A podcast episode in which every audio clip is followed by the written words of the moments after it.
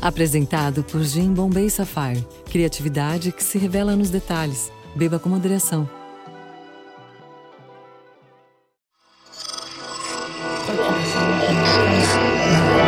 Esse podcast é, é apresentado por b9.com.br.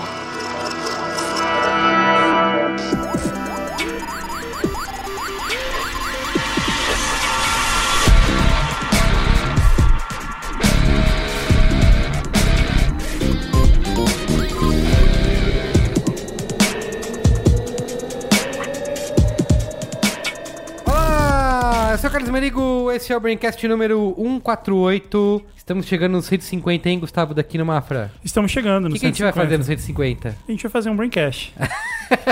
Qualquer um. ah, é, né, cara? Não vai ser um especial, tipo... Toda hora tem que ter uma comemoração, assim. Você- Qualquer número. Não é nem um número redondo pra valer, assim. Se Não fosse é. 200. Isso, é verdade. É Né? que o Anticast teve o dossiê Olavo de Carvalho, então a galera tá esperando algo nesse nível de polêmica. A aí. gente pode reprisar o dossiê Olavo de Carvalho do Anticast e tirar umas férias.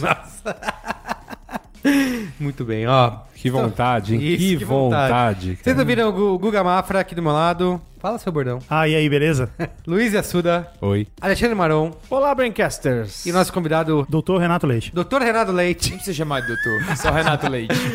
Trouxemos um especialista pra não deixar a gente falar besteira aqui. É, quando a gente fala bobagem, a gente deixa ele falar. Isso, é.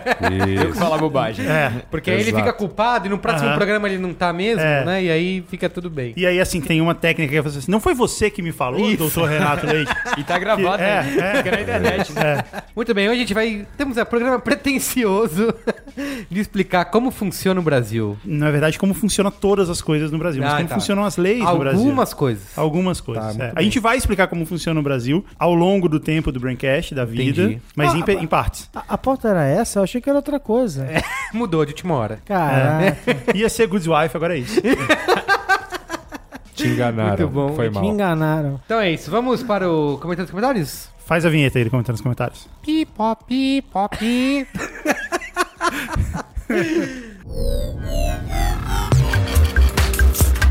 Comentando nos comentários.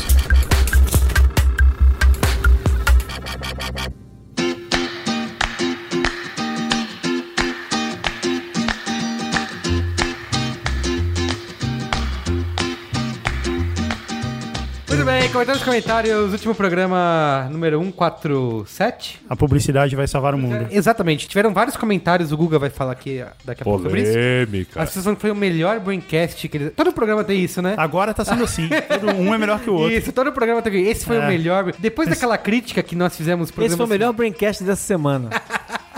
Não, eu acho engraçado que tiveram críticas que fizemos programas ruins no começo do ano, que eu acho que é uma total mentira e. É Só programa ruim em janeiro, né? É, é. A gente não bloqueou todas essas pessoas? Devemos, É. deveríamos. E agora só vem essa. Melhor Braincast que eu já ouvi de É, todos os tempos. toma essa. Pensaram que a gente tava na pior. É, Vai aí, editor de e-mails, Gustavo. Então, olha só, nenhuma leitura de e-mails começa sem lembrar que aqui no B9 a gente tem uma enorme fonte de podcasts para que você nunca tenha que ouvir o som do silêncio. Isso. b9.com.br barra podcast. Barra podcasts, além do Braincast temos o Mupoca, Mupoca. Mupoca. Anticast, alguém imita o, o Ivan, por favor? Não, eu imito como é que é? Olá, mais um podcast! Que isso, cara? Não, tem, não tem, não tem? Não, foi terrível, mas legal. Esse é mais um Muito podcast. Tem o Spoilers TV, tem o Mamilos, alguém imita, imita sua esposa aí, Merigo, por favor. Ixi, Não, é assim, Não, é melhor assim. Um podcast onde vamos discutir assuntos polêmicos. Com empatia. Com empatia.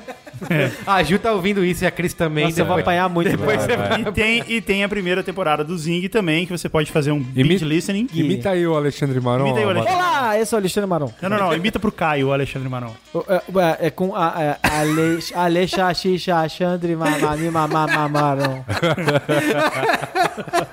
Bom, se você vai ouvir esse tanto de podcast a semana toda, você pode muito bem mandar um e-mail pra gente dizendo o que, que você achou. Então escreva pra braincast.b9.com.br ou então poste seu comentário em b9.com.br e abra o seu coração. É isso. É, na semana passada a gente recebeu uma caralhada, como a gente sempre fala, o termo técnico é esse, caralhada. Que isso? Uma caralhada de pessoas escreveu aqui no Twitter, no meu Twitter, no site, pra dizer que não, não existe almoço grátis, alegando que se eu paguei o almoço, Já não é grátis. então ele teve custo, então ele não foi grátis. E aí teve um monte de gente também que citou o Milton Friedman, que escreveu um livro que tem essa frase como título. E aí o o Milton Friedman usa essa frase pra dizer que assim, que na verdade a teoria dele é que tudo tem um custo de oportunidade, então você tem que dar algo grátis pra atrair um, é, algo nesse sentido. Você dá algo de graça pra, com o objetivo de conseguir alguma coisa. Só que assim, a frase ela não é usada nesse contexto. Ela é usada de maneira generalista pra dizer que você tem segundas intenções sempre e que você sempre tem algum interesse quando você tá dando alguma coisa pra Menos alguém, eu. Eu ou sou quando um você tá cara recebendo alguma sempre coisa. sincero. Disseram que você teve interesse em provar que a lei tava errada. E eu provei, então. não, eu provei, eu provei Não, e você está fez o seu aprovado. interesse. Você fez É. pra isso, é. É, não interessa, mas Mas não interessa.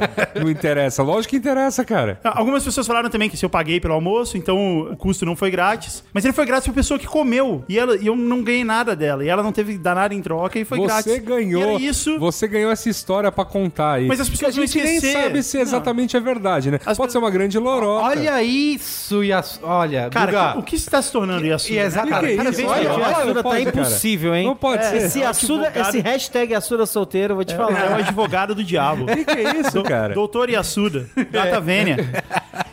Filha do diabo. É uma história bem contada, um storytelling lindo, mas até aí, né?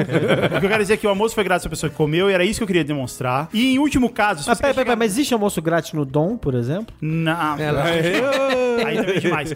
Mas se a pessoa quer chegar no extremo da literalidade, de que, pô, teu almoço foi grátis e ninguém pagou por. Se você pode sempre almoçar uma jaca na margem do Rio Pinheiros. Tem um monte, você vai lá, foi de graça, ninguém pagou por ela, ninguém se esforçou pra que ela existisse. Existe almoço Alguém grátis. plantou ela lá. Vamos pros e-mails das Mas pessoas aí aí. Você leu a primeiro? energia que você gasta pra ir lá buscar a jaca e ir na beira do Rio Pinheiros, velho. Não, mas você pode. Isso É, não é grátis. Você pode deitar no Isso é um Rio sacrifício. Pinheiros e deixar a correnteza te levar. Porra, aí olha, olha o preço disso. Lê o e-mail aí do Anthony. Anthony Ravoni, 23 anos, Rio de Janeiro. Bom programa, mas senti um clima de que a conclusão foi muita criminalização das marcas e uma tirada de corpo fora dos publicitários. É mentira. E disso tenho de discordar muito. A gente não tirou o corpo fora em nenhum momento. A gente. O Léo, pelo contrário, o Léo se confessou. Isso, exato. Falou, a gente é um bando de babaca É, e idiota. Do que eu não concordo, mas ele, ele, Isso. ele não Como- tirou o corpo fora. Isso... Como diria o Higino, ó, o Higino sendo citado aqui, Aham. como fonte Higino, de vírgula, informação. Luiz. Higino, vírgula Luiz. Um amigo de um primo meu trabalhou em uma das maiores organizações humanitárias do mundo. Na época, uma grande agência muito bem intencionada se ofereceu para fazer uma campanha especial para o nosso aniversário. Ficamos felizes. É uma agência mundialmente reconhecida. Prometia tratar a gente igual a qualquer um dos seus grandes clientes. O resultado. Não, não é assim. De novo, aula de internacional número 2. O resultado? O resultado? Isso, muito bem. Propostas, em sua maioria, extremamente apelativas, que fugiam totalmente da linha de comunicação que seguíamos. Ao apresentar nossas considerações, recebíamos como resposta que, abre aspas, a equipe estava antes muito empolgada com o projeto, mas nossa relutância em usar o material criava desânimo geral. Fecha aspas. Ou seja, as décadas de construção de imagem da ONG não valiam nada diante do ego de alguns publicitários que viam a nossa marca como um playground. No final, uma campanha que ninguém sabe, ninguém viu, acabou trazendo um leão de canes para tal agência e zero resultados práticos para a organização. Isso acontece muito, né? Tipo, vai lá, o, o bagulho é premiado e o cliente, puta, nem sabia, nem tinha visto a campanha, eu já vi isso acontecer. Ué, mas não tem que ter lá considerações Ah, tem, tem tal, que ter, blá, blá, tem blá. que ter muita coisa, né? Mas É. o motivo, vocês mesmos Boa. Boa, Excelente. Vocês mesmo apresentaram sem querer bem no início do Braincast. Publicidade precisa ter frequência e alcance. E quantas campanhas dessas agências bem intencionadas conseguem isso? E nosso exemplo está longe de ser dos piores. Como disse, era uma grande e bem estruturada organização e da parceria até surgiram boas peças isoladas. Não, peraí, então teve ganho. Teve ganho. Aí, tá vendo? Mas muitas ONGs menores têm expectativas irreais, alimentadas por agências e suas campanhas ninguém sabe, ninguém viu, em busca de prêmios ou apenas de um job legal para pôr na pasta. Publicidade cada vez menos é um mercado de one shot, e as agências sabem disso. Então por que não oferecem bons planejamentos para as ONGs? Ponto de interrogação. Merigo, vamos dar um pulo editorial de graça pra ONG dele? Vamos? Uma grande ONG? É, não, vamos ver qual é, né? Tá, Vai saber é isso. dessa ONG. Pois é. Mas, Mas ele acabou de falar que isso não adianta, tem que ter alcance não, não, mas ele que cria, ele que cria. Não, tá, tá bom. Ué. Anthony, manda pra gente um. Entra em contato aí que a gente vai divulgar o trabalho da sua ONG. Seja ele qual for, Será? talvez. Será? É, depende. É. Aí a ONG gente vai é- ver. Aí a gente vai ver se é realmente uma grande ONG de décadas. Manda pra publicidade.b9.com.br que cai direto no e-mail do Gustavo. Quer ler o próximo aí? Posso ler? Léo Morato, que é social media em um dos maiores portais de saúde do Brasil. O que, que é ser social media? E a Suda? É o social media. Quem é essa pessoa? Um social media. Um social media É um Facebook ambulante. é o menino que fica no Facebook o dia todo. Ok, é uma boa definição. Gostaria de comentar dois pontos dessa discussão. Primeiro, em tempos de público segmentado, é papel das agências terem bom senso e não apelarem para públicos que não têm hábitos ligados à sua marca simplesmente para melhorar seu branding. E também é papel dos veículos terem ética e não aceitarem anúncios de quem quer fingir algo que não é. Sou social media de um dos maiores portais de saúde do Brasil, foi aqui que eu tirei a informação, coloquei lá na frente. Entendo. E a Coca-Cola já tentou anunciar conosco. A Coca-Cola mesmo, não alguma marca de água ou sucos fabricados pela Coca-Cola. Foi a própria marca de refrigerantes que quis atingir um público que busca por conteúdos voltados para a saúde e bem-estar. O que fizemos? Entendeu como se faz? O que fizemos? Não aceitamos anunciante. Olha isso, aí sim, hein? Na cara, na Coca-Cola, cara. da anuncia aqui com Coca-Cola. a gente que a gente É. aceita. O Mac Dia Feliz e o case do Bentley e do Chiquinho Scarpa são a prova de que as pessoas barra consumidores se comportam como as agências barra anunciantes. Querem fazer algo bom só pra limpar a barra por desencargo de consciência. O sujeito pensa que comprando um Big Mac uma vez por ano já faz sua caridade. No caso do Chiquinho Scarpa, a agência teve que apelar pra uma notícia absurda envolvendo uma celebridade pra chamar a atenção para uma campanha de doação de órgãos. Ou alguém acha que a campanha teria tamanha repercussão se fosse divulgada desde o início como tal. Não teria. As redes sociais deste portal onde trabalho são mais uma prova disso. Divulgamos apenas conteúdos muito de interesse público. Não procuramos apenas clique e page views, apesar dessa ser minha meta a cada trimestre. Sempre que divulgamos conteúdo de interesse público como dengue, temos resultados baixíssimos. Mas se falamos da saúde das unhas ou dos cabelos, sempre temos posts com excelente desempenho. E não adianta apelar para um texto que faça terrorismo sobre dengue. A galera realmente não quer saber de prevenção. Divulgamos esse tipo de conteúdo por ser importante prestar esse serviço para a sociedade, mas sabemos que não teremos bons resultados com eles por falta de interesse do público. E se a hipocrisia dita o modus operandi entre as agências anunciantes, não é muito diferente entre os consumidores. PS, ouvi essa edição do Braincast no carro parado no trânsito. Vocês falaram tanto dos males do McDonald's que eu acabei parando no drive-thru. Estava muito bom, Guga. ok, eu posso que sim. Sim, trabalho no portal de saúde e bem-estar e como no McDonald's. Já atendi campanhas políticas como a do Netinho de Paula e nem por isso batem mulheres. É. Ô, isso aí vale processo, viu, cara? Cuidado. Ó, tem um advogado aqui, vamos lá. Trabalho nessa área. Calma aí, hein? Muito bem. É isso? É isso.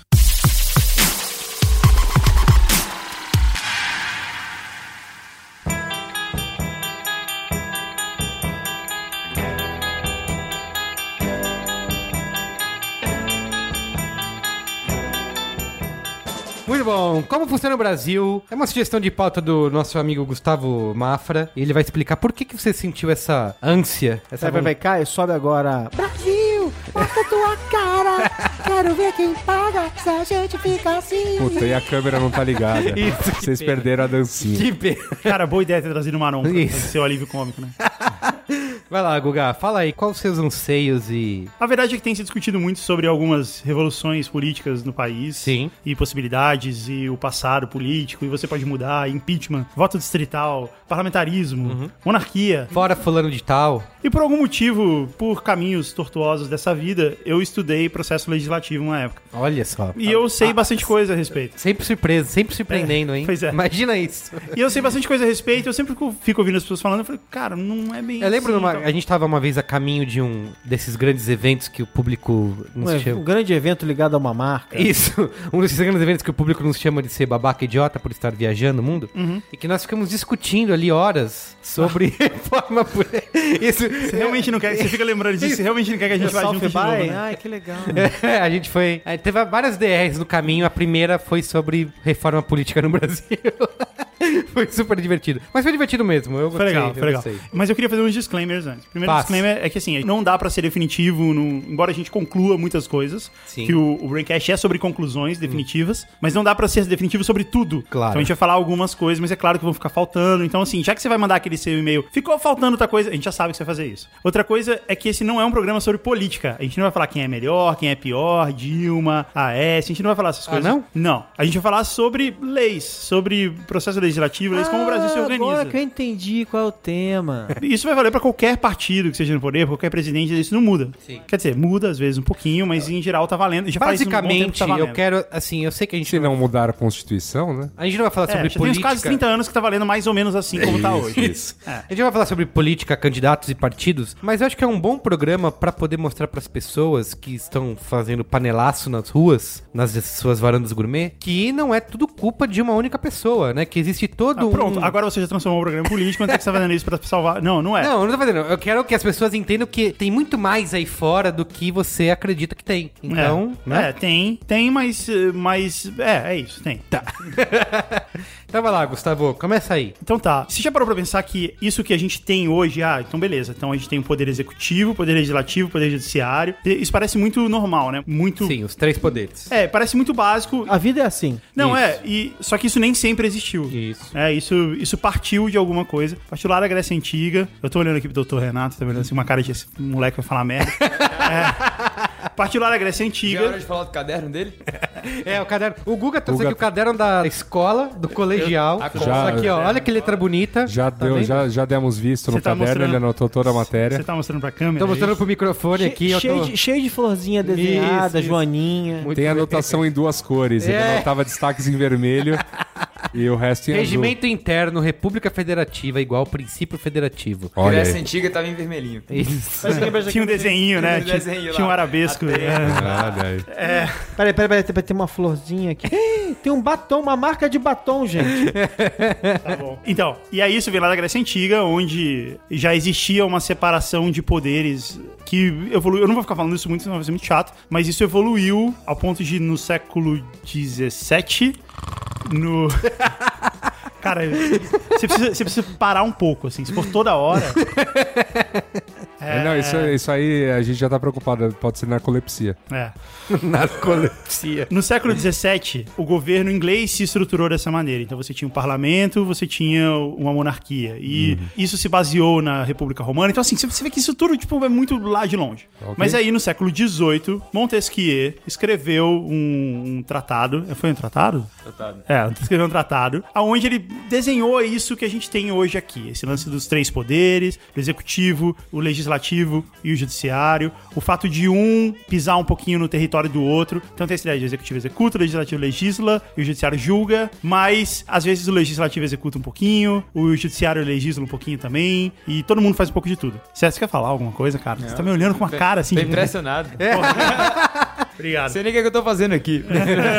E daí isso se constituiu. Então o Brasil se constitui nisso. E o Brasil tem uma peculiaridade muito grande que é ter esse sistema reproduzido três vezes. A gente tem ele no governo federal, aí tem no governo estadual, tem igualzinho, tem a Assembleia Legislativa, tem os tribunais estaduais e tal. E ele se repete de novo no municipal, que é uma das coisas que torna essa máquina super pesada Ou de se seja, arrastar e torna as coisas muito... copy-paste três vezes. Né? É, três vezes cada vez menor. Fazendo todo esse preâmbulo, a minha ideia é a gente falar um pouquinho sobre o verdadeiro poder do presidente. O que o presidente realmente pode fazer? O verdadeiro poder da Câmara, porque ultimamente a Veja deu uma capa dizendo que a gente tá vivendo parlamentarismo Peraí, branco. calma. Estamos citando a Veja na pauta do Braincast. Sim. Ela falou essa parada aí. A gente pode aqui contestar A ou gente a gente tem que pode concordar. Exato, Tá. exato. Obrigado, Tá bom. Yasuda. Obrigado, cara. Tá Obrigado, bom. doutor Yasuda.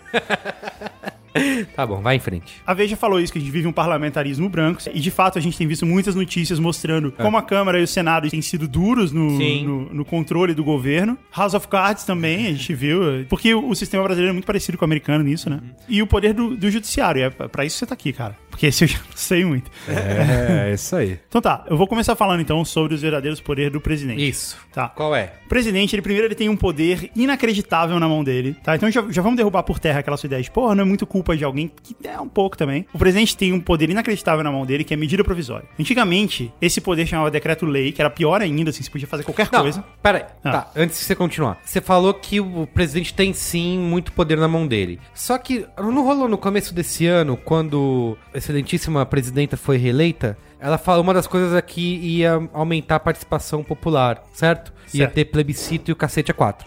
Aí ela e falou, não, vai rolar. Aí chegou na Câmara, a Câmara falou, não, não vai rolar porra nenhuma. Então não tem poder. Sim, não, tem poder. Mas é porque quando você coloca uma coisa pra votação do povo em plebiscito e não da Câmara, você tá tirando um poder da Câmara. E a Câmara tem muito poder de brigar contra isso e ela vai brigar. Tá, mas ela não tem poder então de passar, de Não, ela passar tem. por cima. Ela tem. Ela tem nas mãos um recurso chamado medida provisória, que permite que ela legisle. Ela cria uma lei e ela faz essa lei entrar em vigor imediatamente no momento que ela criou a lei. Tá. Sim, só que tem alguns requisitos para medida provisória. Um dos grandes problemas é que a gente vê qualquer matéria, ou matérias que não deveriam ser objetos de medida provisória, que viram, mas a medida provisória deveria ser somente para medidas urgentes. E em que o devido à natureza do que é preciso, não pode o executivo ou o país, a nação não pode esperar todo o processo legislativo burocrático da Câmara do Senado e da Câmara dos Deputados. O problema é que a gente vê o executivo, tudo, tudo, tudo é sendo lançado por medida provisória. É, porque a medida provisória foi criada, pra, justamente você falou, para medidas urgentes. Só que ele pode chegar lá e falar assim: ó, a gente precisa lançar um novo imposto, isso é urgente, foi mal. E lança. Então, esse é um poder do executivo muito grande de legislar. Teoricamente, o legislar deveria ser uma tarefa do legislativo. E ele não só consegue legislar, como consegue colocar isso em prática imediatamente. Antigamente, até durante toda a década de 90, durante o governo Collor, governo Itamar, governo FHC, a medida provisória ela era muito mais irrestrita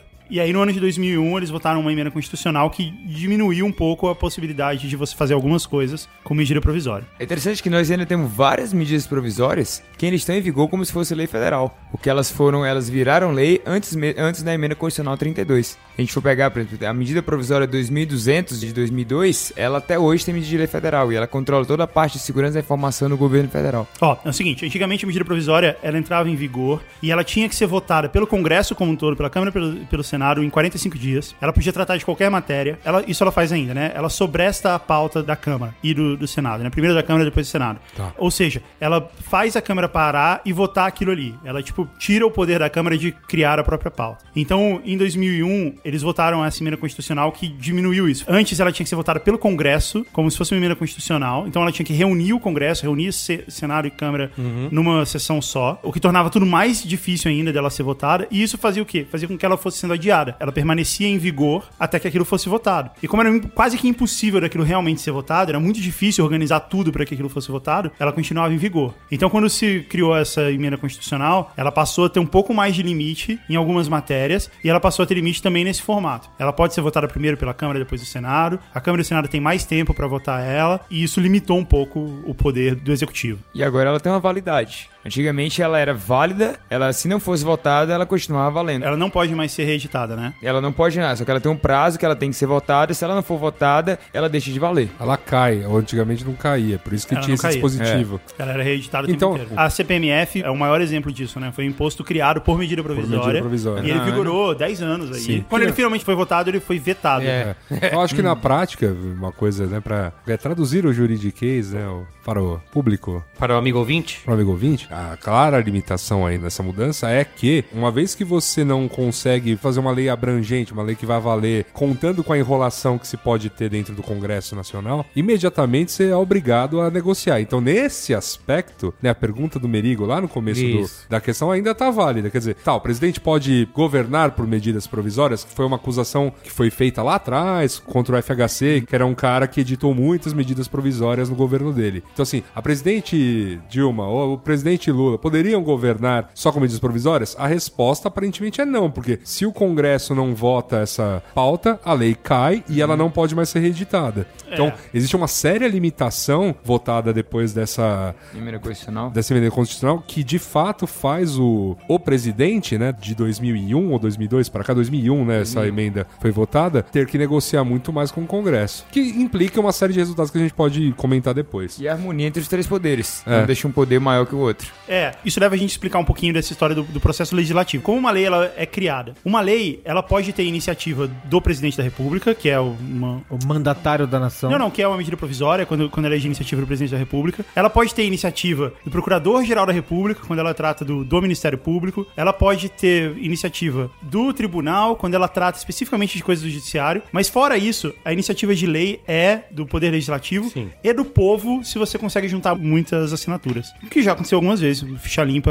é o, o último e melhor exemplo, né? Que foi um projeto de iniciativa popular. Mas, em geral, criar uma lei, começar uma lei, é uma prerrogativa do Congresso. E o Congresso ele se divide em Senado e Câmara, e isso tem muita diferença aí. E aí, quando alguém cria um projeto de lei, um projeto de lei normal, projeto de lei ordinária, ele tem que ser de autoria de um deputado, ele vai no, no púlpito lá, no, no plenário, ele fala sobre o projeto de lei e ele disponibiliza esse projeto para emendas. E aí, cara, aí vão, vão passar, tipo, 16 anos, 12 anos, 20 anos, depende da, da pauta. Porque quando você coloca ele para emendas, todo mundo tem direito de ver, todo mundo tem direito de emendar. O Congresso forma comissões, forma comissões de diversos assuntos assuntos. A gente teve, teve há um tempo atrás a Comissão dos Direitos Humanos, que, foi, que foi muito polêmica. E minorias. É, isso. Tem várias comissões que tratam de assuntos específicos. Né? E aí essas comissões podem pedir, eu quero que essa lei passe por aqui. Eu quero dar um parecer sobre ela. Perfeito. Então ela passa por estudo dessas comissões. Todos eles têm que passar por uma comissão específica. Tipo que o Coronel Telhada na Comissão dos Direitos Humanos. Daqui do. É estadual, né? É, tem tudo a ver, né? Eu, eu sei. Antes da gente continuar opinando politicamente. Ah, não tô opinando, eu coisas- só tô fazendo essa Não, colocação. mas assim, exemplo. O nome, É. Coronel Telhada na Comissão de Direitos Humanos e Minorias. É. Né? Tem um. Deixa tem, ele lá. tem enfim. algo de estranho. Cara, não é, não é- não é a pior parte, cara. bom. Mas enfim. Tá. Mas ele tem, mas democraticamente ele tem direito de É, participar de sim. qualquer comissão Sim, e dar, sim. É, e dar a visão dele sobre aquele É. assunto. Por E mais a- que ela e não a- seja igual à sua. Aliás, uma das grandes gritas do, do vamos dizer, da dita bancada evangélica, da dita bancada da bala em participar desse tipo de comissão Bancada é, BBB. é ter mais voz, porque eles acham que os projetos aprovados por essas comissões são muito à esquerda. são muito é progressistas. que- É, porque esse é o tema que interessa a eles. Faz todo sentido que eles estejam lá dentro. E também, por outro lado, significa muito pouco, cara. Essa é uma questão, assim, de quando a gente falava do. Foi o Feliciano, né? Que foi presidente Feliciano, Foi. É. isso. A gente falava isso. Ser o presidente da Comissão de Direitos Humanos, embora isso pareça algo muito absurdo, não sei o quê e tal, porque o cara é meio maluco, coisa Mas assim. é que parece uma provocação Parece uma idiota, provocação. sabe? Isso- Assim, pra quê? Isso tem pouquíssimo resultado prático, porque ele só vai influenciar nos pareceres da comissão a respeito das leis. Ele vai votar. Então, assim, se chega lá um- uma lei de, ah, vamos aprovar o aborto, né? Que é algo muito Sim. específico de passar por essa comissão. Eles podem mandar isso pra votação com parecer contrário. Mas ele vai ser votado do mesmo jeito em plenário e pode passar. Então, assim, a verdade é que as comissões, elas deveriam ser um lugar de estudo das leis para que as leis se aprimorassem e fossem melhores. Mas, para que todas as camadas da sociedade fossem ouvidas e pudessem opinar sobre aquela lei. Porque a gente tá falando aqui de uma lei que faz sentido pra gente, que é a favor de, sei lá, ou não sei se todos nós aqui, mas do aborto ou do casamento gay ou coisa assim, mas pode passar coisas Existe que a uma parcela da sociedade. é. Não, e existe uma parcela da sociedade que é contra e ela precisa ser ouvida e Não, representada. e todo deputado representa alguém, né? Todo... Deveria, pelo menos. É, Deveria, ou deveria. A gente tá falando da teoria, a gente Não, tá não, falando não, de ele representa, eu tô É. falando, tô falando no sentido, representa no sentido assim, tipo, eu lembro das discussões sobre a- o Bolsonaro e, e as pessoas falavam, falavam, falavam, falavam assim, ah, que absurdo esse cara. Gente, as pessoas votaram nele, as pessoas concordam com as plataformas dele, ou seja, ele representa alguém. E, ele- e eles Gente, terem uma votação mais expressiva do que há quatro anos nessas últimas eleições também Prova mostram que foi um caminho Prova, escolhido. prova aí. que o Brasil tá indo pro brejo, prova. Mostra, mo- o mundo inteiro tá se ficando mais conservador. Se for ver as eleições inglesas agora, pela primeira vez a gente tá tendo um parlamento tão conservador. Não, as próprias eleições árabes, na Primavera Árabe, todos os governos tendem a ter, é, mesmo depois É, de todas as derruba um e tal, o que assume é um eles tendem cara... a ser mais conservadores, é. Mais conservadores, mais religiosos no caso deles. Mas enfim, essas comissões, elas têm essa importância no ponto de vista do estudo e tudo mais. Então, essa era a primeira coisa que eu falava quando eu, quando eu tava discutindo com amigos sobre essa história aí. Eu falei, cara, é é triste que esse cara seja o presidente, também acho absurdo, mas... Mas não é o fim do mundo. Mas assim, isso significa muito pouco, porque saía notícia no jornal, Comissão de Direitos Humanos aprova não sei o quê. Cara, isso não significa nada. Nada. Só significa que assim, ela deu um joinha. Que ela falou que, ok, deu um thumbs up, assim. É tipo, que, é que só isso. não, é que o, é, vamos lá, eu acho que Não significa que a, que, que a lei foi Mas- aprovada e vai mas, entrar Claro, mas o que eu acho, mas o que eu acho E importante nem o contrário, nem quando ele rejeita, significa que a lei não vai pra, não vai pra votação, porque ela Sim, ainda vai. Sim, só que ainda assim é- a comissão ela existe para dar um, um certo indicativo. Nesse tipo de lei ainda, por isso que a gritaria ocorreu do jeito que tinha ocorrer, a gente tá falando de diversos tipos de lei em que o Brasil já tem um claro atraso em relação ao resto do mundo. E aí, esse tipo de parecer, né, mais conservador das comissões de direitos humanos e minorias tendem a atrasar. Não significa que é o fim do mundo, mas significa que há um atraso ocorrendo. Mas, não é única, mas a única coisa que, que é legal esclarecer é que quando você lê no, no jornal que a comissão de qualquer coisa Aprovou aprovou, algo, qualquer não, coisa, não é não, significa que essa lei foi aprovada. Alguns comitês são obrigatórios. A Comissão de Constituição e Justiça é obrigatória. É. As leis passaram justamente para analisar a constitucionalidade do texto daquela lei. Mas peraí, é, aí isso eu não lembro, isso eu vou pedir ajuda dos universitários. Quando a Comissão de Constituição e Justiça rejeita uma lei, ela ainda assim vai pra votação ou não? Ou ela consegue. A comissão ela pode sugerir alterações no texto da lei, justamente para se adequar à, à constitucionalidade. Mas ela ainda assim vai pra votação. Ela vai para votação. Mesmo com parecer contrário da. Mesmo que parecer contrário, e também essa, se ela for de clara constitucionalidade, o próprio judiciário pode intervir no processo de votação. É uma ação direta de inconstitucionalidade, acertei? Seria, no caso aqui, seria uma ação direta de constitucionalidade preventiva. Ah, quase. Você começou esse tema dizendo qual era o verdadeiro poder do presidente. E você falou que tem as medidas provisórias. Mas o que mais tem? Não, não, peraí, eu vou chegar lá. Mas é só importante a gente entender o que, que a lei precisa fazer pra ela virar lei. Então, depois que ela passa pelas comissões, ela vai à votação do plenário, da Câmara. Onde estão os deputados federais. Considerando uma lei que começou na Câmara, porque uma lei pode começar no, Senado, Senado. passar primeiro pelo Senado e depois ir pra Isso. Câmara. Mas ela vai pra votação da Câmara, e aí ela é votada lá, a Câmara aprova, e na hora da aprovação. Só que assim, tudo isso é muito louco, cara. É. Porque não passa por comissão nenhuma, vence todos os prazos, vai, tudo é feito lá na hora, com o, rela- o relator é definido lá na hora. Você é o relator, fala aí, o cara dá o parecer na hora, tudo é votado, e ela vai pra frente assim. E aí na hora da votação, o cara vai e faz um monte de emendas, as emendas passam. Se ela for aprovada pela Câmara, ela vai pra votação do Senado. E o Senado pode fazer mais um monte de emenda, pode Mas passar a mais mesma coisa, anos lá. sim, sim. E ele pode vetar, ele pode simplesmente vetar a lei, ó, tá rejeitada a lei, e acabou, e a lei morreu ali, tem que começar tudo de novo. Perfeito. Se o Senado aprovar, ele vai para, e aí a gente chega no poder do presidente, ele vai para o A sanção para a presidencial. sanção presidencial ou o veto presidencial. Perfeito. No caso, a presidente, né, atualmente, tem o poder de vetar parcialmente a lei, poder de Mas vetá-la mesmo que totalmente. se ela vetar, volta pra... Não, pra- se ela. Então. só- Tem ela- votação secreta, Ela, não não, tem? ela tem poder de veto, de sanção e de veto parcial, ou seja, vetar alguns Sim. parágrafos aí da lei. Caso Se ela poder... sancionar, sancionou, tá em Sancionou vigor. tá em vigor. Caso a Câmara ou o Senado não concordem com o veto, ela pode voltar, só que. Ela Ah, não tem poder de veto, então. Não, ela se tem poder de ela tem Se ela veto. poder de votar o veto. Não, negócio... não, enquanto, ela, enquanto não chegar nela e ela não disser que sim, a lei não tá em vigor. Tudo bem. Você pode ficar nesse loop, não sei se é indefinidamente ou se tem um número de, de tentativas. Não, é, o que eu sei que existe é o seguinte, que eu me lembro disso a gente pleiteando aqui em nível estadual. Caso o Poder Executivo vete uma lei, existe um mecanismo, no, aqui no caso na Assembleia Legislativa do, do, do Estado, em que uma votação que poderia... Mas tem que ser daquelas votações de, tipo, mudar a Constituição, assim. Voto privilegiado. Quórum qualificado. É, tem que ser muito mais do que maioria Ela simples precisa, no... de, ela precisa de Dois terços. dois terços, Dois do- terços. da Câmara. O que é Então, muito difícil O que é muito reunir, difícil de reunir. Então, se você é, conseguir a dois, dois terços da Câmara votando pela revogação do veto, a pauta volta a ser apreciada.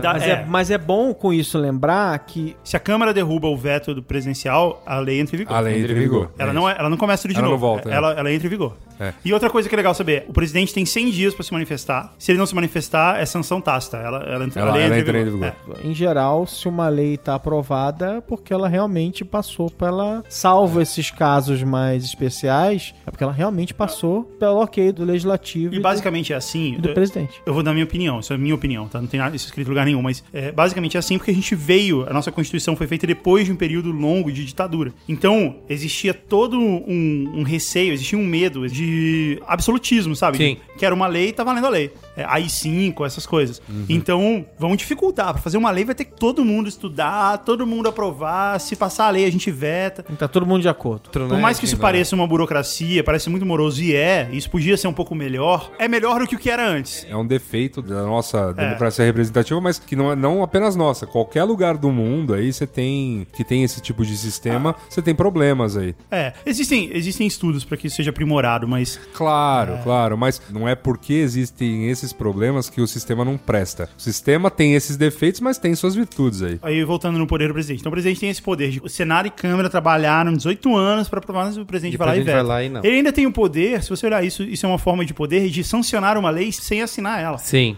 sem olhar para ela. Não, passou, entrou, mas não tem assinatura lá, não tem o Ah, ato. sim, tá. Entendeu? Sim. Que não deixa de ser uma forma de poder. E aí o presidente ainda tem o poder de criar ministérios e, tipo, todos os presidentes, desde a Constituição, usaram isso pra valer, assim, que todo cria mais ministério, põe mais ministério. Por quê? Porque todo esse jogo entre presidente e Câmara virou um, um- É uma um barganha. jogo de toma lá da cá. Sim. Ó, eu deixo você cuidar desse tema aqui, você vota comigo lá. A gente abordou bastante isso no glorioso Mamilos, que a gente pincelou sobre reforma política, que tudo isso que está sendo dito aqui é um que teórico. Então, assim, ah, que as votações são assim, vai lá na hora, as pessoas se manifestam. Tudo que diz respeito a se fazer leis no Brasil é, é muito negociado. E você tem a questão de você ter muitos partidos no país, e que isso tem que ser realmente muito bem costurado para que o teatrinho que é ir lá na, no plenário da Câmara votar seja feito já sabendo qual vai ser o resultado. E até aquela coisa de não colocar na pauta uma lei lei que você sabe que vai perder. É, Esperar os caras já, os caras já sabem. Essa coisa do teatrinho, né, é, que, que ocorre lá, na verdade, o que ocorre por trás é o que a gente costumou a chamar, e, não é uma invenção nova, é uma, uma coisa que já vem aí desde. o- acho que todos os governos pós-ditadura se valeram disso, o que se chama de governo de coalizão, né? Que você pega um blocão de diversos partidos, né? é- Não, não, não, não, não. Você pega o PMDB, aí o resto. é, exato.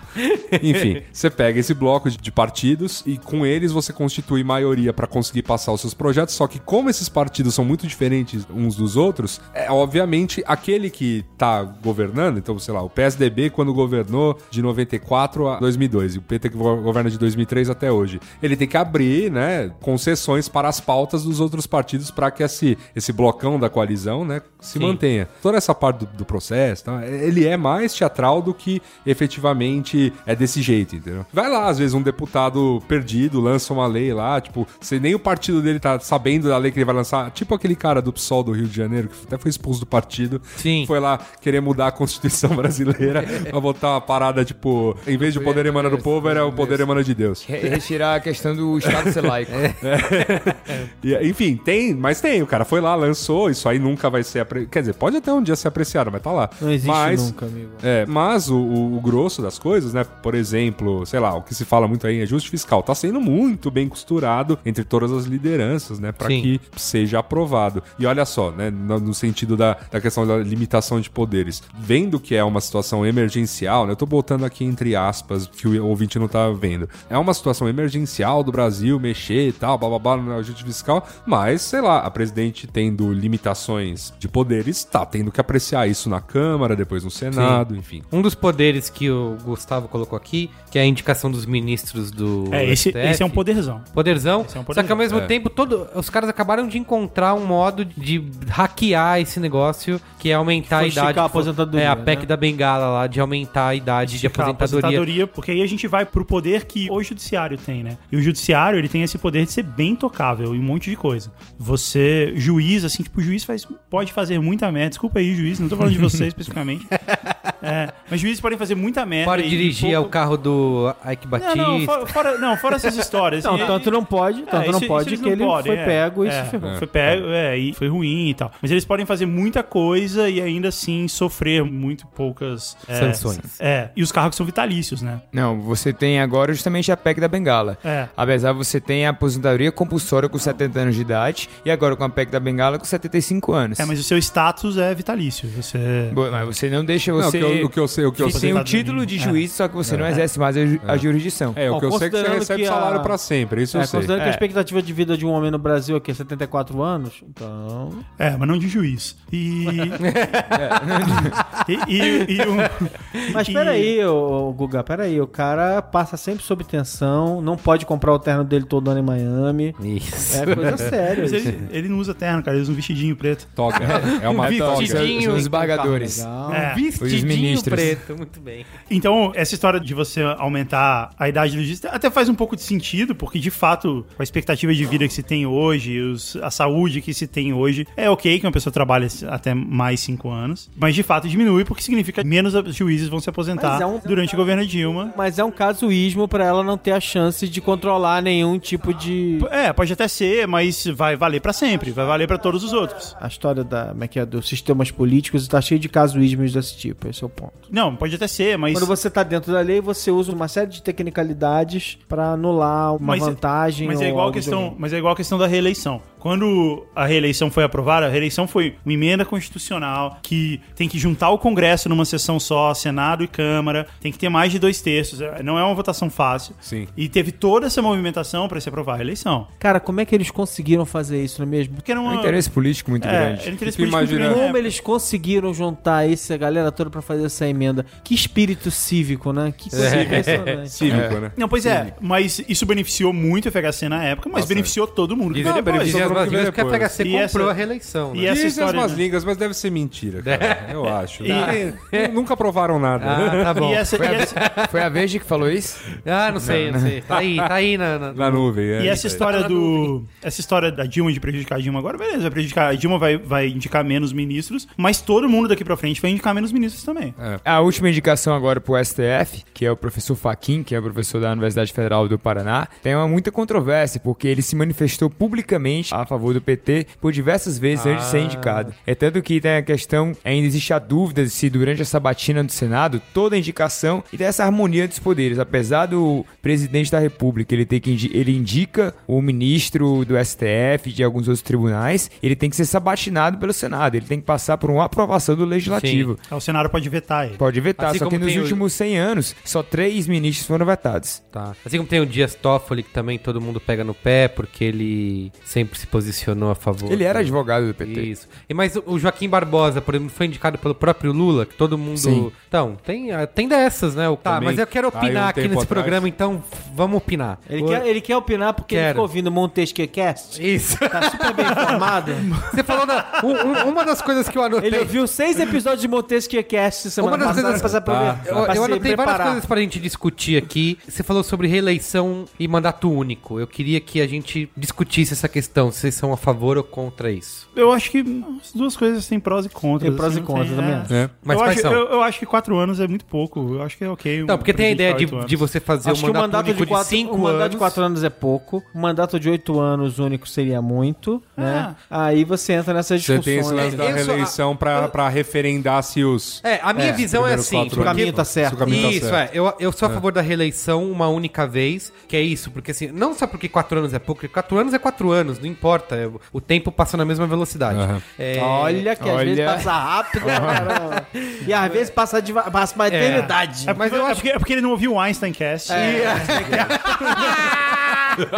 Mas eu acho que é isso, assim, porque você não ter a reeleição é você tirar a oportunidade do bom político de ele ter a sua aprovação. Falar, tá bom, você Não, mas, bem, mas tudo bem, aqui. mas não- não- houve um tempo em que não havia reeleição e que você, ah, você elegiu o sucessor. Sim. E ainda continuava. O que eu acho que não né? deveria ter é a, a reeleição depois. Sei lá, agora, no caso, tá se cogitando que em 2018 o Lula vai concorrer. Não- não- Eu acho não que devia deveria. poder. Acabou, É, eu né? acho que não No- deveria nos Estados- poder. nos Estados Já Unidos você não pode. Uma vez presidente, A esposa pode. você Esposa acumula pode. alguns poderes que também não acabam, no caso lá dos Estados Unidos. Aqui no Brasil também tem, mas lá nos Estados Unidos, por exemplo, o presidente lá pode continuar vendo o relatório da CIA. Ah, ex-presidente. É, ele vira uma espécie de, de fiscal, né? É, de, de outros governos. Ah, tá. E o Jack Bauer continua protegendo também, né? Cara, eu acho uma vantagem ter o Jack Bauer protegendo. Pô, você quer mas, saber... não, mas não foi muito bom pro David Palmer, não adiantou muito. É, pelo contrário. Você quer saber outro poder Quero que o presidente tem? Indulto presidencial, é assim que chama? Que é, é um perdão presidencial que ele pode dar. A e todos eles condenado. fazem, e todos eles fazem no final do mandato, eles vão lá e no último dia assinam uma porrada de Uma coisa. porrada de indulto? Libera uma galera. aham, todos eles fizeram. É, libera assim, da prisão. Retira da prisão. Encerra. É, Investigação, investigação, processo. é. Todos é, eles pena- fazem. Pena, É um privativo baita poderzão, sem aprovação de ninguém. E isso não é coisa, ah, isso é só no Brasil, não, Brasil, não. É. Não, não, Unidos é lugar. assim Falando em também. Jack Bauer. Não, e lá nos Estados Unidos, em que os governos também têm muito poder, os governadores também podem revogar até pena de morte, né? Eles Não, conseguem no- revogar até pena de E morte. o- nos Estados Unidos, isso é até interessante, porque o modelo brasileiro é bem similar aos Estados Unidos de ser um Estado federado. Só que um Estado federado, todo Estado deveria ter muito mais poder do que o Estado brasileiro tem. Ele tem uma limitação muito grande com relação ao governo, com relação ao nível federal, municipal. Já nos Estados Unidos é diferente. Nos Estados Unidos, o Estado mesmo tem poder de legislar sobre diversas matérias, seu Código Civil, seu Código Penal, sobre implementar ou não pena de morte, o que no Brasil não pode. Nós temos certas leis, como o Código de Defesa do Consumidor, Código Penal, Código Civil, Código Tributário, que são todos a nível Todo nacional. nacional, exatamente. O Brasil vem disso porque o Brasil se chamou Estados Unidos do Brasil Sim. durante um tempo. Ele também é uma unidade, existe isso. O Brasil ele é uma federação de estados Uhum. e uma das coisas que nenhuma lei pode fazer é legislar contra isso, contra a unidade da federação. Então você não, a você formata- não pode, você a não pode criar, é, do Estado. você não pode criar uma lei de- pedindo separatismo, coisa assim. Isso não pode acontecer. Só, Hum. só na porrada. Só no Facebook, no chorume ali. É, pode. Não, mas se você quiser. Não, ou, ou no caso de uma, sei lá, uma luta armada e tal. Tá. É, aí te- é, na porrada. No- na lei não, nunca vai rolar. Outro tema que acho que a gente tem que falar muito aqui, que rende muita discussão, e nós discutimos sobre isso, que é sobre a, a chamada reforma das reformas, que é a reforma política, certo? Porque é isso que Pô, se... cara, isso tanto- um é. programaço inteiro lá, velho. Isso. Nossa, é muita coisa. Tanto nas últimas campanhas presidenciais, tanto a Dilma quanto o Aécio, eles falaram veementemente em programas eleitorais, em debates, que a prioridade deles era a reforma política. Eu lembro do Aécio dizendo que ele prometia fazer reforma política, acho que nos primeiros dois anos de governo. Aham. E aí na discussão todo mundo falou, meu, puta, isso é impossível. Ué, ah, ele- legal, Se é você uma boa... pensar bem, ele tá fazendo aí. ele tá se esforçando pra cumprir essa promessa. É, o importante, eu, acho que, impor- eu acho que importante de você perguntar a reforma política é qual reforma política? Qual Porque reforma tem- política? É porque, Suda? porque tem um trilhão de propostas para uma reforma política. E assim, você mudar um pouquinho a questão, por exemplo, a reeleição é Sim, uma reforma, reforma, política. foi uma reforma política. Então, assim, o- qual é a reforma política? Porque existem diversos projetos mesmo, e alguns muito antagônicos. Existe a questão, por exemplo, a gente vai discutir financiamento de campanha, gente Isso. muito contra, gente muito a favor. Se a gente for discutir a- agora o fim da reeleição, gente muito contra, gente muito a favor. Se você for discutir a questão do voto representativo versus voto distrital, também tem quem apoia essas bandeiras. Assim, todo mundo promete reforma política porque é um discurso vazio. Porque prometer reforma política é, tá vendo que isso que tá aí é uma merda. Então, eu tenho uma ideia melhor, mas ninguém discutiu a fundo a ideia, entendeu? Entendi. Então, eu acho que. E aí a gente chega no outro ponto que a gente falou assim: todos os poderes que, que tem o presidente são os poderes que tem o Congresso. E o Congresso tem o poder de legislar, inclusive, sobre ele mesmo. Sim. Então, boa parte da ideia de reforma política é você reduzir um pouco o poder do Congresso, o poder da Câmara, o poder do Senado, que é muito grande. Porque a gente teve uma Constituição que foi votada pelos próprios parlamentares, e, e aí, de novo, isso é uma opinião minha, você pode ser contra, isso não está escrito em lugar nenhum. Ok. Eu acho que existe um desequilíbrio dos poderes pendendo a favor do, com- legislativo. do legislativo. É. O poder da Câmara, por exemplo, ele tem esse poder da pauta, de votar o que ele quiser e de votar o que ele não quiser. Esse poder, ele é equilibrado nessa história da medida provisória, ela sobresta a pauta, e tem mais algumas outras opções também. Aham. Sobrestar a pauta é para a pauta e vota isso aqui primeiro. Só que assim, tem um número tão grande de medidas provisórias sobrestando a pauta, que tem uma sobrestando a outra, e aí, tipo, isso já foi pro caralho. E quando é fora de medida provisória, quando, quando é um orçamento, o orçamento é uma lei que é votada todo ano. Sim. É um projeto de lei que é votado todo ano. E que também pode sobrestar a pauta. Então, o Congresso tem o poder de controlar essa pauta e controlar, ó, isso aqui a gente vai votar, isso aqui a gente não vai. Isso aqui eu vou votar hoje porque a base aliada do governo não está aqui, então eu vou votar hoje só de sacanagem. Ou o contrário. Então, o presidente da Câmara, que é geralmente quem primeiro vota isso, existe essa ideia de que a Câmara é a casa iniciadora e o Senado é a casa revisora. Não precisa ser sempre assim, mas na prática é isso que rola. Perfeito.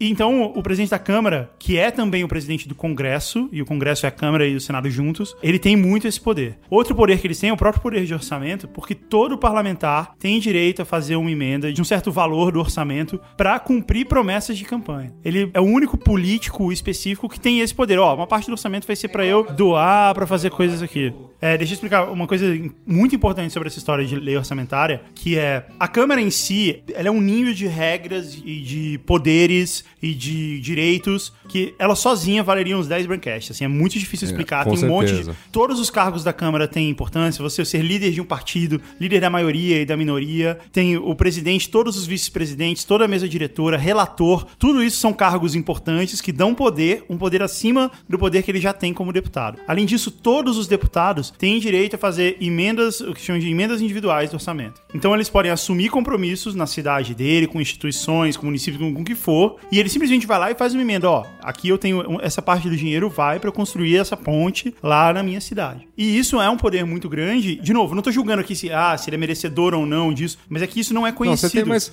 pessoas entendo, em geral não sabem que É, isso existe é um e não ponto- sabem o, o poder que isso tem. É, assim, também já dando minha opinião, eu não sei se eu concordo em 100% que a gente tem um grande desequilíbrio. Eu acho que, a grosso modo, as coisas até que se equivalem, assim, porque quando, sei lá, se, a- se o Congresso tá muito fora de si, assim, você tem um judiciário pra pra segurar a rédea, pra testar a inconstitucionalidade de uma série de coisas. Você ainda tem o Congresso veto fora de si, tipo, nesse momento, assim. É, mas- não, não- não vou, não vou opinar exatamente sobre esse momento. E você ainda, no fim das contas, tem o veto presidencial. O que você tem, obviamente, com um Congresso mais forte, e muitas vezes pode acontecer, é a impossibilidade. Você pode amarrar um governo se você não negociar muito bem. Mas te obriga a ser um bom negociador Igual se que você tá quiser. acontecendo agora, assim. Se você quiser mandar num país. Enfim, mais do que ser um bom, sei lá, um bom ditador, né, um bom orador, você tem que ser um bom negociador. A questão de gestão no país passa por fazer muita política.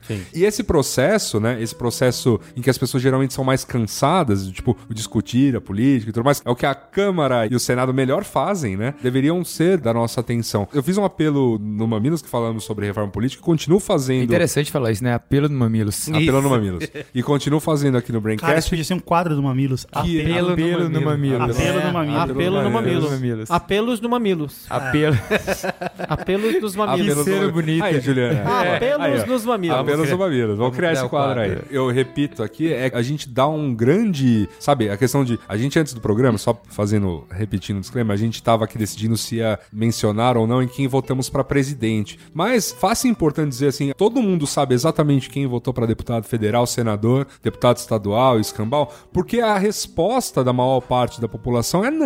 E o cara tem poder. Quer dizer, a gente tem uma falsa impressão de que o presidente deveria ter mais poder, tal, e que a Câmara é que tá muito poderosa, mas é que a gente tá se lixando pra quem a gente colocou lá. Isso. É bom sempre lembrar que a gente tá falando disso tudo, mas assim, o presidente é uma pessoa. Então, na verdade, assim, você tem uma pessoa que detém todo esse poder versus duas Quem- casas juntas que Sim, detêm esse segundo Com poder. certeza. Mas você, uma mas você terceira concorda, mas você concorda comigo? coisa pra ainda, caramba, ainda, ainda né? mais nessa É, questão de quem, quem é o congressista que eu coloco lá. Você concorda comigo que é muito mais fácil eu achar algum tipo de concordância com, sei lá, quantos candidatos a deputado federal existem aqui no estado de São Não. Paulo? Porque são eleitos 70, né? Isso. Mas o, candidatos existem vários, ou seja, existe algum que eu vou poder dar um voto e caso ele seja eleito, ou caso ele ajude uma determinada bancada a ser eleita, ele vai levar parte do que eu acredito ser um, um país melhor lá para as votações do Congresso. É muito mais fácil achar essa similaridade do que com os meus, sei lá, três candidatos a presidente. Honestamente, vai. Meus três candidatos a presidente,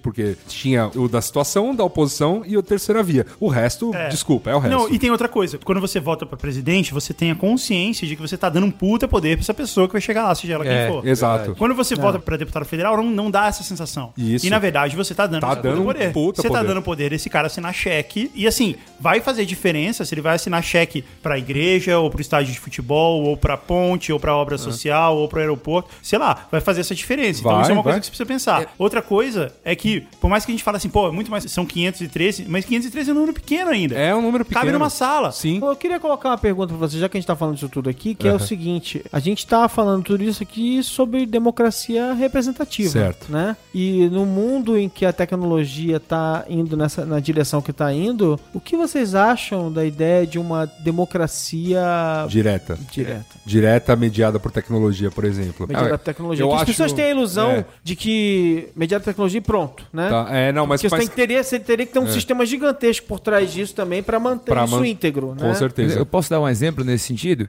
Eu acho que é uma ferramenta muito grande, que é o chamado cidadania digital que nós temos hoje. E sim, plataformas online, nós inclusive já tivemos leis que foram oriundas de posts de blog.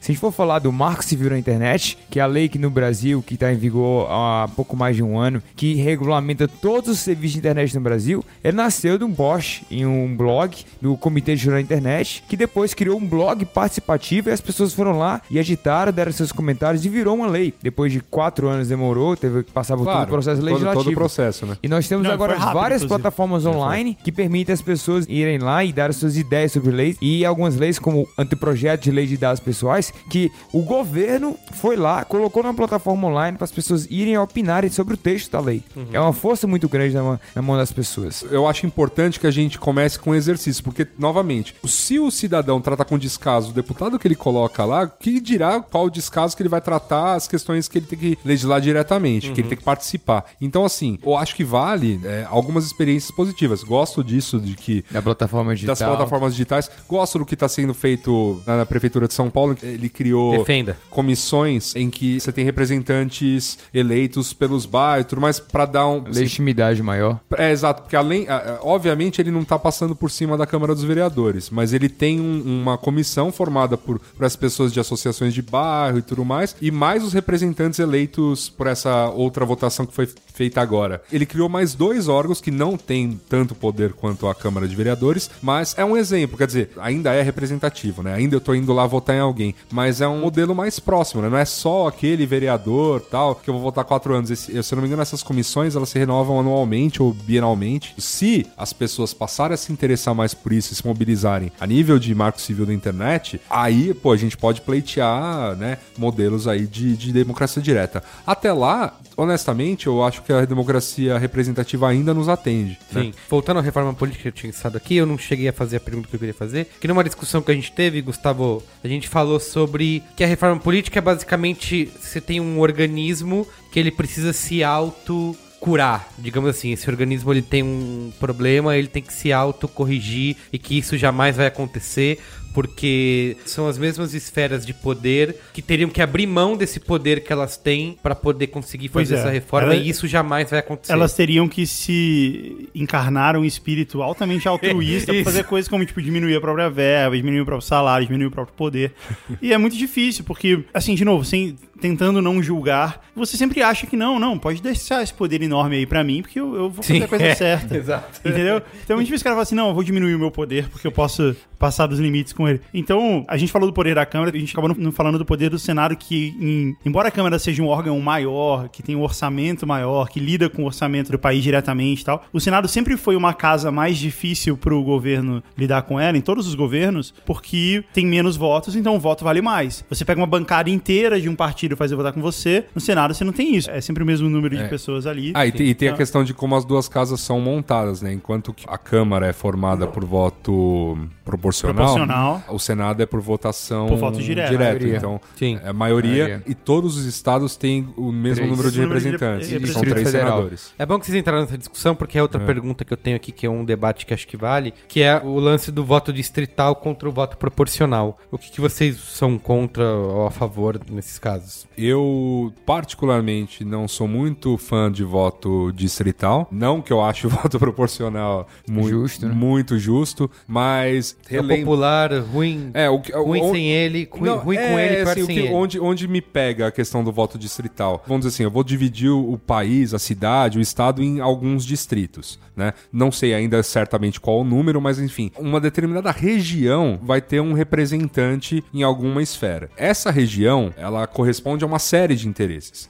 Então, meu maior medo em relação na, na questão do voto distrital é que eu diminua muito a participação de minorias, porque assim, felizmente ou infelizmente, o Brasil não tem guetos para uma série de minorias. Tudo bem, ah, as pessoas mais pobres moram nas áreas periféricas, as pessoas mais ricas nas áreas centrais, tudo bem, mas é, sei lá, os gays não têm um bairro deles, Sim. né? Os negros não moram todos em um só lugar, enfim, não é assim que as coisas funcionam por aqui, porque um determinado distrito que vai ter uma série de valores vai conseguir eleger, né, um. E aí esse um é maioria simples. Ainda que eu acho que na, na questão proporcional, tipo as, as minorias também são pouco representadas, meu medo maior e a gente discutiu bastante no dito, as pessoas têm que ouvir esse mamilos, cara, vai ficar, não sei qual é a boa. Tá. É, meu medo é que essa, essa representação diminua ainda mais, né? E, e que ela é super importante de acontecer no- nas esferas aí. Mas, novamente, não significa que, ah, instituído o voto distrital, acabou as minorias. Não é bem assim. Tipo, tem uma série de modelos, tem Sim. o tamanho de Tem a distrito. proposta do voto distrital misto, né? Que é uma parte É. o voto proporcional e outra parte voto, Voto distrital, sim. E aí, uma outra coisa que eu tava comentando sobre a essa questão do distrito, que um, um dos principais argumentos do, do voto distrital é essa coisa de você ser mais próximo do seu, Isso, é, do- do seu candidato. votou, do seu o que eu acho a maior balela do universo. Você é próximo do seu vereador, o quem você votou aqui em São Paulo? Não. Peraí, Porque peraí, peraí. você deve... que vereador você votou na última eleição? Enfim.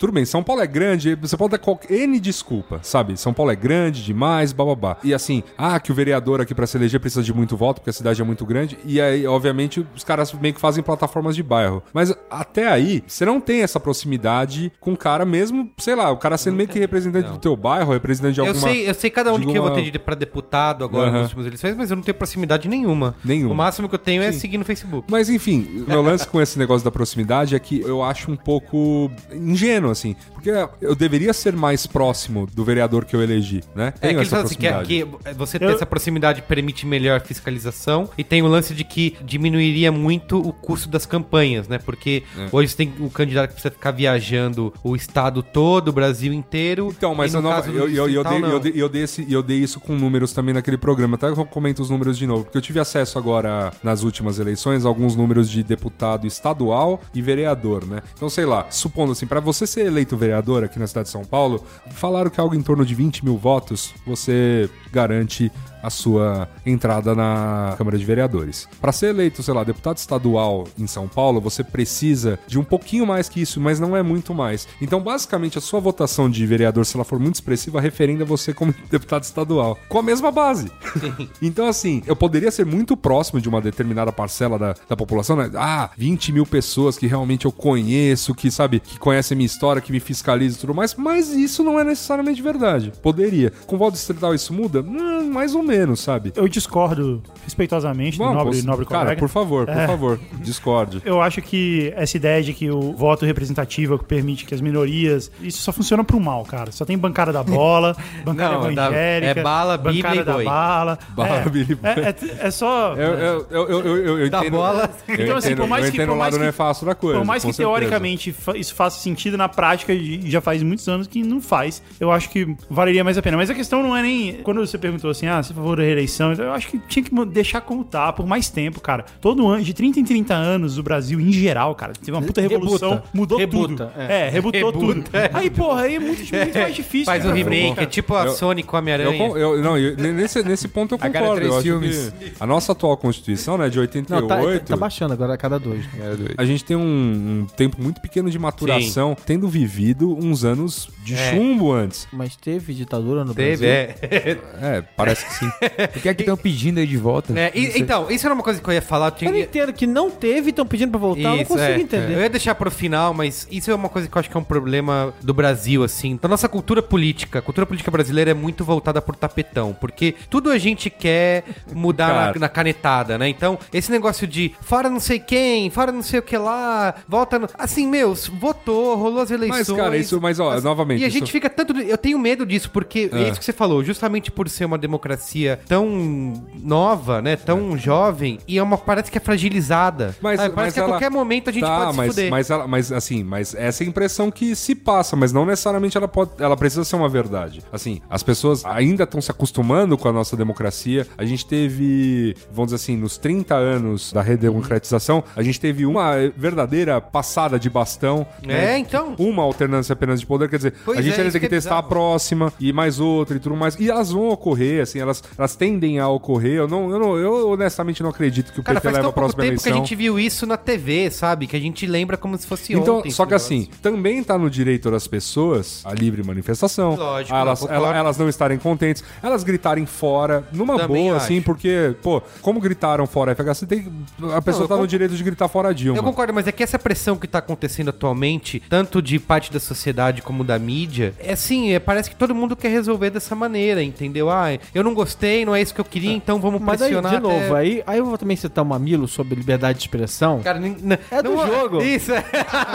Não, e, e eu- e eu- É do jogo. E aí É uma, jogo. e uma, e As pessoas tem têm que falar e é, pronto. E tem uma coisa também que aí eu concordo, a gente foi comentado aqui no começo do nosso programa. Há um endurecimento no mundo, né? Não é um. é- essa não é privilégio do Brasil, não. O mundo tá mais, tá mais Não, aliás, duro, quanto mais você olha mais pra fora, mais você vê como, como um monte de coisas não são privilégios do Brasil. É, tá rolando um zeitgeist no mundo e não me pergunte exatamente por quê, porque tem N razões pra isso. Toda a Europa tá Montes, passando não é. por um processo de É, é. cada vez mais conservadores. Recrudescimento. Recrudescimento. Bonita, bonito, né? bonito. Palavra bonita. Então, a Europa tá passando por isso, os Estados, Unidos Unidos estão tá passando passando. por isso. Existe um momento no mundo em que, por conta de você ter acabado de ter uma crise econômica de escala global, que foi, né, há alguns anos, não faz muito tempo. De 2008? 2008, que isso leva populações a um recrudescimento. Isso historicamente é, é- é contado assim. Você tem né, depois da crise de 29, você tem uma série de, de regimes aí que nasceram que não preciso nem comentar muito a respeito. Inclusive guerra, né? E, e guerra. Mas enfim, o Brasil é player nisso. É, tem essa parcela, tem gente descontente, as coisas não estão indo tão bem. Enfim, tem uma série de Ah, coisas. Eu, concordo, mas eu só não gosto desse clima aí de que Mas o clima- eu não gostei da sua- do que foi resolvido, Mas isso, então vamos mas isso não é nosso. resolver Isso, não é só, isso não é só nosso. Tipo, a gente o tem Fluminense do, da política, sabe? Isso não é só nossa, a gente tem isso porque existe uma grande parcela descontente,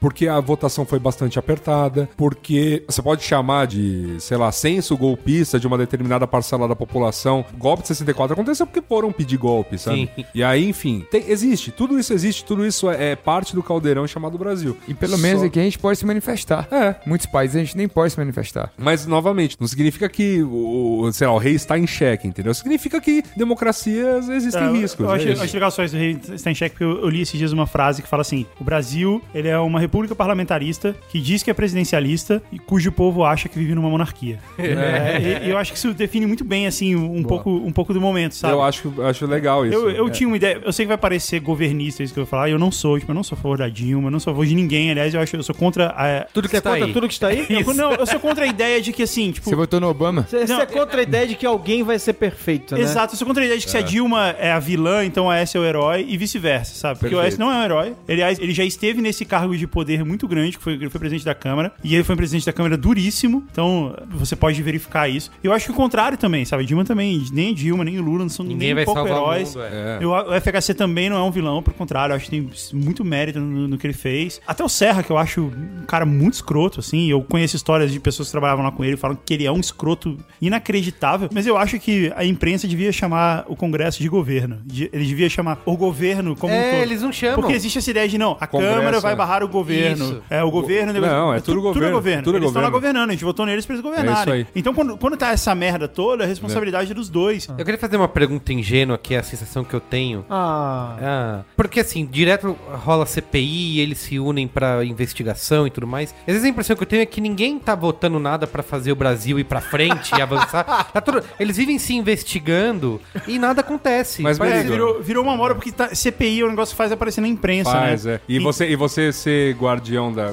Da se, você, se você virar o Joaquim Barbosa, mas via Congresso assim, isso vai te garantir É, reeleição, tá, exatamente. Mas, mas É a CPI, aparecer. é, e a CPI é, é o, o legislativo pisando no território judiciário. É. São eles investigando e coisa que, teoricamente, eles deviam fazer só em situações extraordinárias. Então, então fazendo o tempo Até porque inteiro, eles não né? são muito bons nisso, né? até porque não, sabe investigar pouco, não sabe não sabe interrogar, nenhuma. não sabe investigar, não sabe interrogar. Não, sabe... vira uma bobagem que foi o lance lá da Copa, lá de 98, que no fim os caras estavam investigando por que a gente perdeu a Não, Copa. e mesmo, e mesmo e se você. e se, é. E se você, e se Aliás, você- devia investigar de novo. né? E se você for pensar, se você for pensar, por exemplo, na atual CPI que tá rolando em Da relação Petrobras? à da Petrobras e tipo comparar o trabalho da CPI com os trabalhos de, de Polícia Federal, é, chega a ser vexatório, Vexatório. o trabalho Mas isso dá, conduzido dá, isso na, dá material pra CPI. sair manchete, capa de revista. Dá, hein? porque você vai Esse é chamar um problema. cara lá, você Então, vai. e aí esse que é o problema, porque a população em geral, a gente tá aqui falando nesse Braincast, mas a população em geral não, não sabe, assim, o cara, Então, o cara vê lá a assim- manchete, ele vê a capa, ele vê não sei o que, ele fala, ah, Mas, tá- Merigo, esse governo é uma existe merda. a gente, nossas leis têm um pressuposto. A população não pode pressupor ignorância Uhum. de como as coisas funcionam. Você é obrigado a saber quando se você for preso, tudo mais, como funciona o É, Código não Penal. saber uma lei não, não, não, te, livra de não ser te preso livra. por ela. Então, assim, você tem uma responsabilidade, um dever cívico, que é escolher os seus representantes. Se você faz isso da maneira cagada, porque você não sabe como é que funciona Brasília, meu amigo, Pois é, e é uma coisa que acontece, né, Tem que ouvir mais o Braincast. Não, É. ninguém votaria no Tiririca pra presidente. Ninguém tem a manha de fazer isso. mas Por mais volta pra deputado engraçado, federal. haha. É, é, é. Como eu acho que o Bolsonaro saiu do partido agora pra se juntar Ele não confirmou isso ainda. Não confirmou? Não. E que porque ele quer concorrer à presidência. Então eu falo assim, por mais que ele tenha tido uma cacetada de votos pra ser deputado, eu acho que se ele for concorrer à presidência, ele vai ser ridicularizado. Óbvio que vai ter bastante votos, eu acho que Ele vai ter muito voto. Vai ter muito voto, mas ainda assim, pela maioria da po- eu- é. isso que o Guga falou, porque quando chega lá na hora do vamos ver, a galera, puta, não, não, não, não vou botar o, o, o Bolsonaro lá. Eu não mas sei. pra deputado você bota qualquer um, porque A gente tá parece vendo isso nos Estados Unidos agora, né? o Tea Party. O Tea Ah, Party, é. o Tea Party é, é um Bolsonaro da vida. E, e eles têm grande chance de colocar um candidato republicano forte pra concorrer contra a Hillary Clinton. E aí é o lance de você tá, sei lá, se aproveitar certas ondas, sei lá. Se o Bolsonaro se tornar uma espécie de líder uníssono da ultradireita brasileira, porra, ele pode formar uma coalizão Ele que pode formar uma virar- coalizão e pode se tornar um que candidato pode- problemático, Que pode se tornar um, um candidato candidato problemático, sim. Pode acontecer. Você acha que tem essa força de. Cara, não sei. é- é, assim, Cara. as, as cartas estão na mesa, né? Tem um monte de negociação. Todo mundo olha pro Bolsonaro, olhando pros votos que ele, que ele representou, por foi uma votação muito expressiva no Rio de Janeiro, né? E assim, tem muita coisa pra rolar daqui Não, até gente, 2018. gente, imagina o É. seguinte, ano passado, a eleição, a eleição rolando, acontece um acidente de avião com um dos candidatos, É. A Marina entra, embola completamente o primeiro turno, assim, é completamente imprevisível, você nunca sabe o que pode É. acontecer. Tem uma outra coisa também, que é aquela coisa, ah, o- novamente, a gente tá aqui só pensando na figura do presidente Bolsonaro, mas e o presidente Bolsonaro falando votem nesses candidatos, o que ele não faz com uma Câmara? É. Entendeu? Se ele tiver uma votação muito expressiva. Exato, o candidato a presidente Bolsonaro, né? Só o fato de ele ser candidato já é. É, gente tem que esperar. A gente tem que, tem que pensar com muita frieza, tá? Na hora de, de eleger lá e tudo mais. Mas nossa função daqui até 2018 é acompanhar, é, enfim, via redes sociais, via como a pessoa achar melhor, denunciar se você achar que tá com alguma coisa discrepante, mas assim, se informar, se municiar de informações, porque, cara, informação tá, tá Aí, voando com a aí. radicalização desse momento, É, isso é uma coisa muito, importante muito que você falou, que mesmo. acho que é uma conclusão que a gente pode fazer nesse Braincast. Apesar do Guga falar que não teria conclusão. Não, não, eu falei que vai ter conclusão. Ah, vai mas, ter? Mas, Vai. Tá. mas sobre tem uma algumas conclusões. Algumas algumas conclusões. Que eu acho que tudo isso que a gente falou aqui é um troço público, né? Que você pode acompanhar, que você pode ir, que você pode ir lá. Que está público. Não, e que É. nunca foi tão aberto. e- De novo, sem nenhum discurso. Porque Pro- não, não, não tô falando nunca da história desse até por- país, não é nada disso. Até porque esse, esse sistema ele foi, Foi abrindo. se abrindo já na- no governo sim, FHC sim, sim. e tal, não sei. Não, os, os, as fe- Sem os- nenhuma os tentativa mecanismos de... abertura de informação são todos decorrentes da redemocratização. Isso. Ou seja, eles têm sido aperfeiçoados É, há eu 30 não, Eu não anos. aguento esse discurso de É, que nunca. perfeito. Então, assim, meu ponto é: você efetivamente, se você quiser fiscalizar o que está acontecendo, tem um monte de recursos hoje. Uhum. Eles não são claros em alguns casos. A gente não tem, por exemplo, APIs para automatizar a fiscalização. Ainda está muito rudimentar. Mas se você tiver a paciência de pesquisar, essas informações estão públicas Isso, e você consegue realmente Pode ver ver o que está quem, acontecendo. quem botou em quê, quem, Quem comparece quê, mais, quem- quem Isso. fala, de onde quem vem tem o dinheiro do processo. Que- candidato. o que diz certos projetos de lei, porque assim, a gente tem visto. acompanha a lei, acompanha a Pode acompanhar votação, quem votou no quê quando, a- É. quando o voto é aberto. Sim, né? sim. Você pode acompanhar tudo. Eu, tive, eu lembrei agora de um caso recente aí, tá rodando aí. O Merigo ficou revoltado com a peça, que era um blog X aí falando o seguinte: o deputado Jean Willis do PT, né? Que nem é. que é começava outro errado aí, é, defende que crianças possam fazer a mudança, a cirurgia de mudança de sexo sem o consentimento dos pais. E aí, só que ele ainda foi a parte mais honesta disso tudo é que ele realmente deu o PL certo. Aí se você entrar lá no projeto de lei, Você vai ver que é se isso. A primeira coisa que tá escrito lá é a proposta é para 18 maiores de por 18 exemplo, anos. É. É inacreditável, né? Enfim, só As que- pessoas. Mas é, mas é que eu falo Mas pra tá vocês. lá, tá aberto, é só ler. Mas o que eu falo pra muita gente, pra vocês. Mas ninguém pra lê, o cara gente. compartilha sem não, ler. Não, mas é que eu falo o seguinte, né? A mesma tecnologia, né, que tornou possível que qualquer pessoa virasse um mini jornalzinho, um mini alguma coisa, uma mini central de notícias, também trouxe pra essas pessoas as mesmas tentações que as empresas de comunicação pequenas, médias e grandes enfrentaram durante séculos, né? Então assim, tipo, as pessoas estão tentadas a fazer as coisas que elas atribuem, que elas acham que todo tipo de empresa de comunicação faz com elas. Que elas falam o seguinte, ela, cara, não quero nem saber, o que me interessa é, eu quero dar a informação do meu jeito, que me interessa. E aí, cara, abriu a porteira. Tem uma, tem uma outra questão também que é, é essa. Assim, por mais que seja tudo aberto e tudo mais, existe uma- um grande ruído, uma grande entropia de informação. Então, assim, é muita coisa que chove nas suas timelines e tudo mais. Bonito isso, tropei de informação, mano. Obrigado. É, eu, fiz, eu fiz PUC, né? Ele, ele ouviu o Einstein Cash.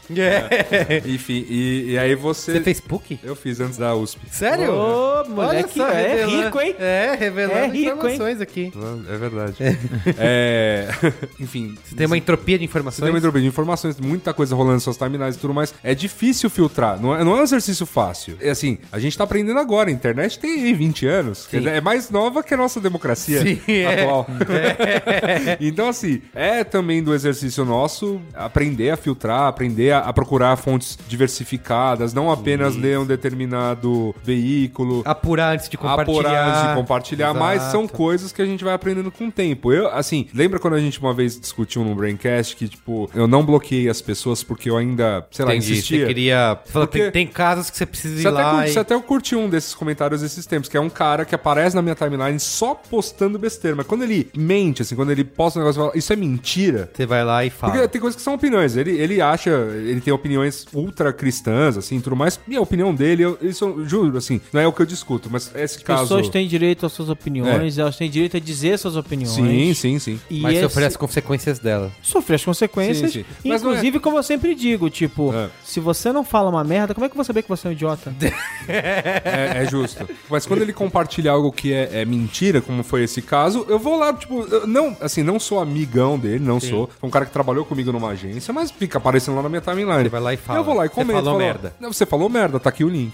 E foi o que eu fiz. Você até curtiu o comentário, sim, pô. sim, sim. Muito bem. É, a gente falou de todos os poderes, de- do poder de todos os poderes, mas a gente não falou do judiciário que tá super em voga agora. Fala. né? Porque boa parte das coisas que estão andando ou não no país tá parado na mão do judiciário. Sim. E, e eu acho que não houve uma outra época em que juízes eram tão importantes, tão conhecidos. Não, e vira tipo a Liga da Justiça, Liga né? da Justiça, Juízes é. caminhando em câmera lenta com suas capas. Togas. Togas. É. Paladinos da justiça. Isso. Seus vestidinhos. Eles viraram super-heróis e, e, assim, e viraram celebridades, né? Não, até porque muitas dessas coisas que acontecem, dessas investigações que rolaram, são ações do Ministério Público que faz parte do Poder Judiciário. Ministério Público é do Executivo. O... Era executivo? É do ah, putz, executivo. desculpa, falei bobagem. Então. É, independente. Ele é, Mas- é tanto que a gente fala muito dessa questão dos três poderes, do formato dos três poderes do Montesquieu, mas na Venezuela, o Ministério Público é um quarto poder. Você tem quatro poderes. Aqui a ideia é que ele é ligado ao executivo, mas é- ele é totalmente independente. Mas ele é independente, assim como o TCU é ligado ao Legislativo. O cara ouve o Montesquieu Cast. É, pô, Montesquieu é, se, ouve.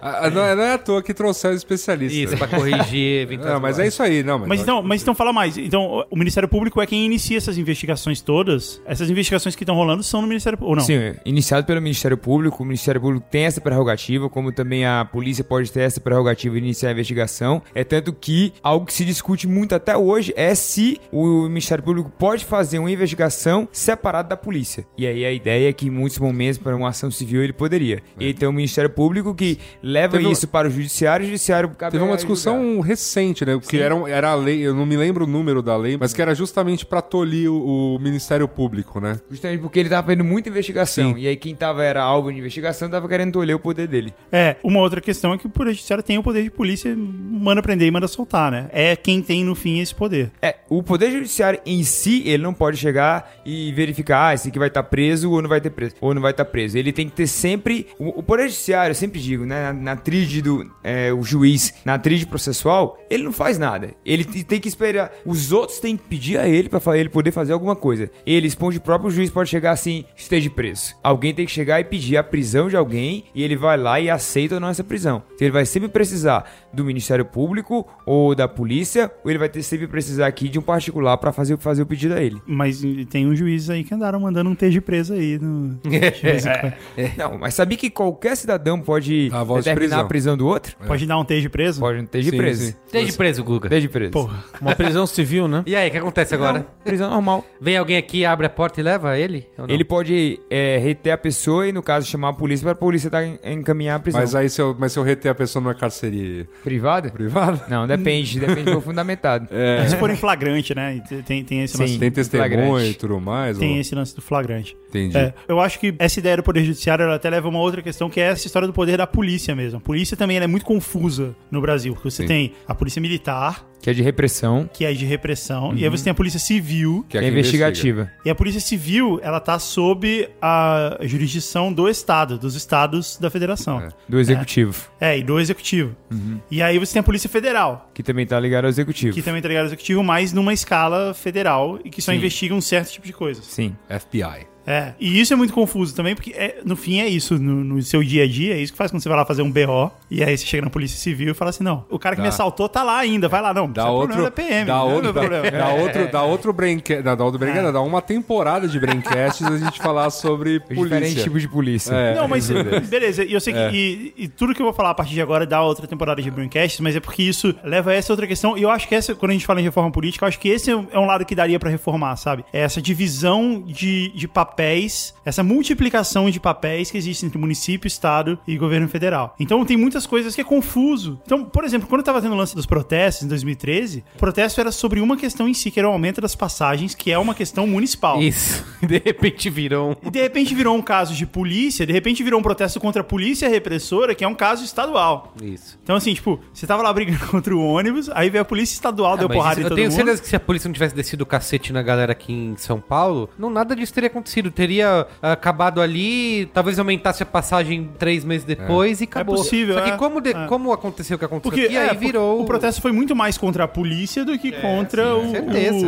o, o Eu, eu, fui, eu, fui, eu fui nos primeiros, né? Eu até tinha comentado lá em Uhum. de 2013. Primeiro tinha, sei lá, 120 pessoas. Pequeno. A polícia desceu o cacete em todo mundo. O segundo foi pequeno de novo, mas já, já tinha 300 pessoas. Assim- a polícia desceu o cacete, vamos dizer assim, todas as manifestações. Só que a última Tinha tinha, gente. tinha 10 mil pessoas. Isso. Aí os caras falaram, agora não. Agora não. É. Aí, e, e assim, tá aí- acontecendo isso de novo agora. aumentou. É que na- a mídia não cobre, nem tem plantão ao vivo na Globo e nem banheiro químico no MASP. Mas tá rolando o protesto dos professores direto. E assim, depois Uhum. que aconteceu lá em- no Paraná que a polícia desceu o cacete, também isso Aliás, continuou meu no dia Deus. seguinte, no outro dia, em São Paulo também rolando. E é isso, se não tivesse. acon- Se a polícia não- descesse o cacete, seria amenizado o negócio, sabe? De alguma. ma- ia se resolver de outra maneira. Mas como a polícia faz isso, o negócio continua. Eu só espero que a Globo faça plantão ao vivo. E como- fizeram- Eu fiz eh, sobre essa, eu fiz uma pergunta em sala de aula para meus alunos e aí perguntei quem assiste a cobertura sobre as manifestações em um canal que não seja a Globo. Só uma pessoa levantou a mão. Aí é formador de opinião Sim. também, é o que a Globo passa. Isso, é, porque eu lembro a- as- os protestos lá de domingo, tinha plantão na Globo, a Globo transformando em evento, parecia jogo da Copa do Mundo. Venha para dez- Paulista. Isso. De 10 mil virou um milhão de pessoas. Isso, é, só isso, é. Zapiando E o um resto milhão. não, não tem cobertura, então é isso que você falou. Se o cara assiste, se todo mundo assiste pela Globo, qual é a percepção dele do que, que tá acontecendo no Brasil? Uhum. Né? O cara não consegue enxergar que no Paraná tem professor apanhando da polícia. É, mas isso, isso vai pro que a gente falou no Braincast sobre o jornalismo, que é... É isso, não existe jornalismo que não é enviesado, né? Não existe jornalismo É, isento. sim, sim. Não existe como você falar alguma coisa que não, não, não tá envolvida a sua própria visão Isso. do... Vai ter um mamilo sobre isso, que o Marão, Alexandre Marão aí tá convocado. Então, o Marão vai estar no podcast? Até parece.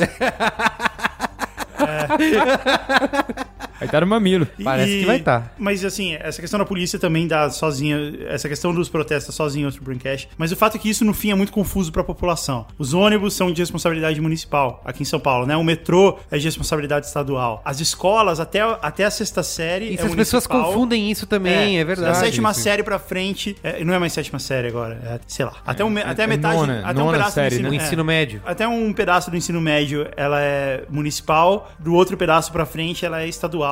As faculdades, a USP ela é estadual. Isso. A Unicamp e a Unesp É. também. Tem, tem complicação com isso. E a Questão de- Unifesp Federal. A aqui. Uni- e a Unifesp Federal. Os órgãos públicos, tipo Sabesp. é, Não, aí tem órgãos públicos, por exemplo, que tem, por exemplo, a Sabesp, que é, hoje já pode ser chamada de, de empresa mista, né? Que tem participação estadual, mas tem uma parte dela que é capital privado. Aí você tem instituições que são autarquias, que tem regulamentação interna, enfim. Tem muita coisa aí. A USP é uma delas. A USP ela tem uma regulação interna, reza a lenda que o governo apenas referenda o, o reitor escolhido e tudo mais. A gente sabe que É, ocorreram e alguns assim, eu acho que a momentos. mídia em si, a imprensa se aproveita dessa confusão dos poderes pra confundir o público. A imprensa vo- não se aproveita da Ah, confusão eu acho dos que se aproveita poderes, cara. sim, se aproveita Ah, os- sim, O poder eles- se aproveita da imprensa que, que pra continuar no poder, cara. Tá, tudo bem, mas não se É, aproveita eu acho, do que, outro. eu mas- acho que tem outro lado que assim, a confusão da Ibope, sabe? É, você, exato. você colocar uma notícia que ah, foi aprovada na Câmara, na Comissão dos Direitos Humanos, Comissão dos Direitos Humanos aprova o projeto não sei o quê. E o fato de que o cara que escreve ali sabe que essa aprovação significa muito pouco ainda. Não, não tem- interessa, o cara Ah, põe o esse cara não vai título, vender- coloca lá, não, É. tô, não tô mentindo. O cara não vai vender revista se fala assim, todo mundo usou o bom senso e aprovou tal coisa. Não. O cara tem que É.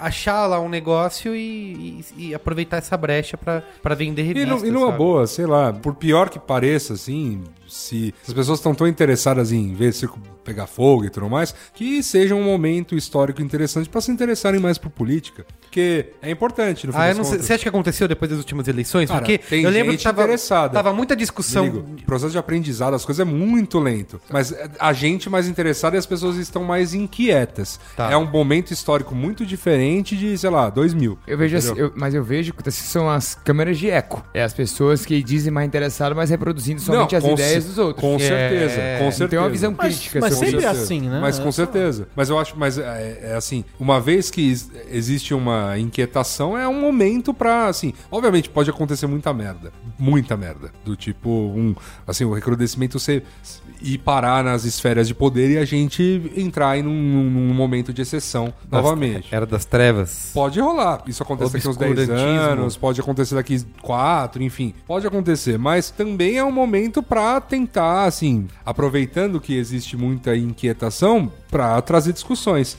É, vou entrar aqui na discussão política, eu quero já pa- ir partir pra qual é a boa, mas é que realmente me incomoda essa criação do inimigo público número um, sabe? Porque isso, na história do mundo, gerou grandes problemas. Quando todo mundo decide odião, Quando todo mundo decide eleger um grande inimigo, o inimigo público número um é onde dá merda. Então eu tô É, realmente assim, preocupado mas, mas de qualquer maneira, assim, é, se der merda, e enfim, daqui 30 anos isso ensinar alguma coisa, que pelo menos a gente. Não, eu tenho dois filhos gente estudar, não estuda. pode dar merda não. Cara, porque o lance é o seguinte, a gente teve. A gente ouve absurdo sobre a ditadura, a gente nunca estudou ela a fundo, sabe? É, talvez a gente precise de outra pra poder estudar finalmente, sabe? É isso então? É isso. Só dar um mini qual é a boa antes do qual um boa. O UOL soltou uma matéria sobre coisas muito parecidas do que a gente tá falando aqui essa semana, falando um pouco sobre sistema de governo, presidencialismo, coisa assim, que eu acho que pode ser uma boa leitura complementar às coisas que a gente falou aqui. E explicando como isso funciona em outros países. Como e tudo o, mais. o amigo Ah, tá na home do acessa. UOL, cara. Pelo amor de Deus, você não sabe isso.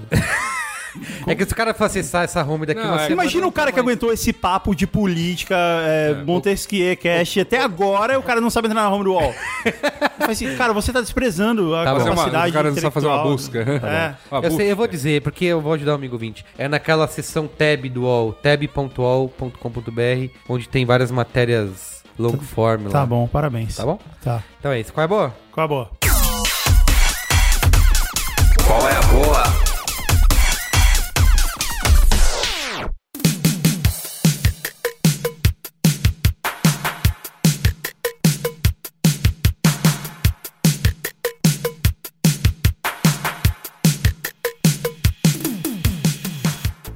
Começar com o meu qual é a boa, já que Isso, é toda sempre vez eu jogo último, vocês cara. na Finalmente ele vai começar É que, enfim. Assim, é porque, na verdade, eu, o meu qual é a boa já é velho, mas eu acho que vale a pena você que é menino, jovem, que não assistiu a trilogia Mad Max. Eu acho que você tem obrigação, olha lá, Marão já vai criticar Eu vi que você assistiu os filmes que eu vi no Letterboxd. É Isso, eu assisti os três filmes na sequência, fiz a Juliana assistir, coitado. Tadinha! É, isso ela assistiu. E vai estrear agora, nessa semana, o Mad Max novo, com o Bane no lugar do Mel Gibson. E Rapaz, fala o nome do ator direito, meu. o Tom Durinho.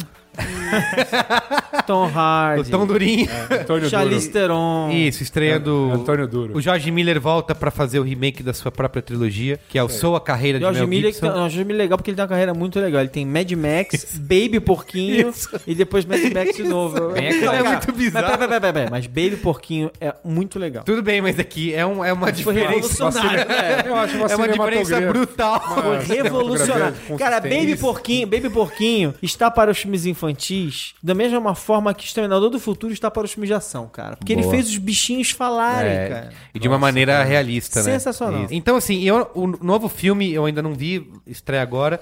É muito bom, eu ainda não vi. É, mas é muito bom, mas assim, a expectativa já tá lá no caralho, porque tá com 100% no Rotten Tomatoes, isso é perigoso. E eu já Pera, vi... pera, pera, pera, pera. O filme já estreou lá nos Estados Unidos? Não, né? Esse 100% é porque ele começa Não, mas tá com 100%. muita... Eu, eu vi isso, eu vi, realmente, E é ele verdade. vai baixando depois. É, as tudo bem, mas não, não tem só meia dúzia de críticas. Tá tem bom. um- já tem umas 40. E eu acho que já é, uma, já é bom, um bom tá bom. número. Tá bom, tá e bom. tá saindo matérias assim, por que o novo Mad Max redefine os filmes, os blockbusters dos últimos 10 anos? Então isso é, é tenso de expectativa. Tenso, tenso, tá né? tenso, tá Tô tenso. tenso de expectativa. Mas eu revi a trilogia recentemente. Eu vi os filmes na sessão da tarde, na minha juventude.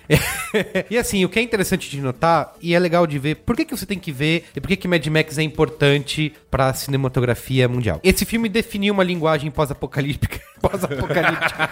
de vários filmes que vieram depois, além de ter lançado a carreira do Mel Gibson. O Mad Max 1, ele é bem, assim, dá pra você ver, orçamento baixíssimo, ele não tem quase nada ali do que ele, ele trabalhou depois. Até porque se você pode nem assistir um, você pode pular direto pro dois, porque em cinco minutos no, no segundo filme ele reconta o que aconteceu no filme 1, que é pra mostrar que ele é um cara que não tem nada a perder, basicamente. Mas o 2, ele trabalha muito bem essa linguagem que tornou Mad Max famoso e que foi muito copiada depois. Muito copiado. É, e que eu acho que é importante, porque assim, o Mad Max, ao contrário de vários filmes de ação que a gente vê hoje, ele não tem uma ação sincronizada e que tudo funciona da maneira que o protagonista acha que tem que funcionar. O, em filmes do James Bond acontece assim, ah, o que o James Bond faz é tudo planejado, né? E no Mad Max é o caos puro, né? O, o cara planeja fazer uma coisa, não dá certo. Então, antes de você assistir o Mad Max, reassista a trilogia 1, 2, bom. 3, o último filme, o terceiro com a Tina Turner, né? Canta aí um pouquinho. We don't need another hero. Que bonito. Muito bem, essa foi minha vingança.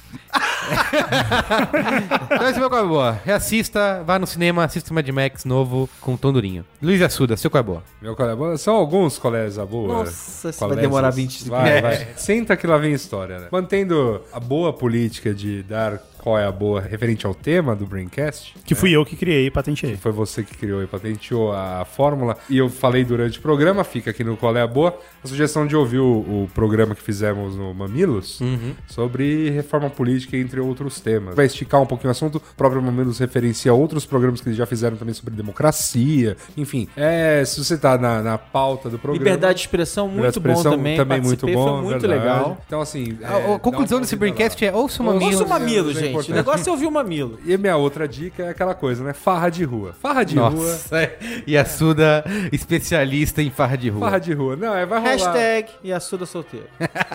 Vai rolar em São Paulo daqui duas semanas, se não me engano, no fim de semana acho que é do dia 23. Eu não, enfim, não vi o calendário agora. Eu sei que é daqui duas semanas. A Mai Fest, que, né, festa de maio. Ah, May. Ah, Mayfest. gente. Meio- pensei que não, era uma é coisa tipo é, assim... não- É que é My em Fest alemão, Lady, não é, o não é inglês, de né? É I. Ah, tá. My Madrid. Fest. Então, enfim, é, vai rolar é, agora, no- acho que no último fim de semana de maio, lá no Brooklyn, é uma quadrilátero de ruas ali próximo da, da Ai, ai. Santo Amaro. Entre outras atrações, você vai poder, né? Tem cerveja de variadas é, cervejarias bacanas aí. Mas o- a grande atração do negócio, Merigo, você vai até dar aquela contorcida agora, é o joelho de porco. Joelho Ô, de delícia. porco, cara, é um negócio. É, é lindo, assim, é uma televisão de cachorro gigantesca, com joelhos de porco assando ali, o Eisbein, aquela coisa deliciosa. Eles vão lá, fatiam aquilo fininho, colocam num, num pão. Pô, coisa maravilhosa. Festa de rua, vai estar é negócio bem família mesmo, atrações musicais alemãs, comidas típicas e tudo mais. E mas é como, como bem disse um amigo meu, é, descendente de alemães, né? é, festa alemã é pra quê? É pra comer e beber e é no meio da rua. Então fica a minha dica aí. Muito bem. Vocês bem sabem que eu gosto é de farra, Farra na de rua. rua. Farra de Muito rua.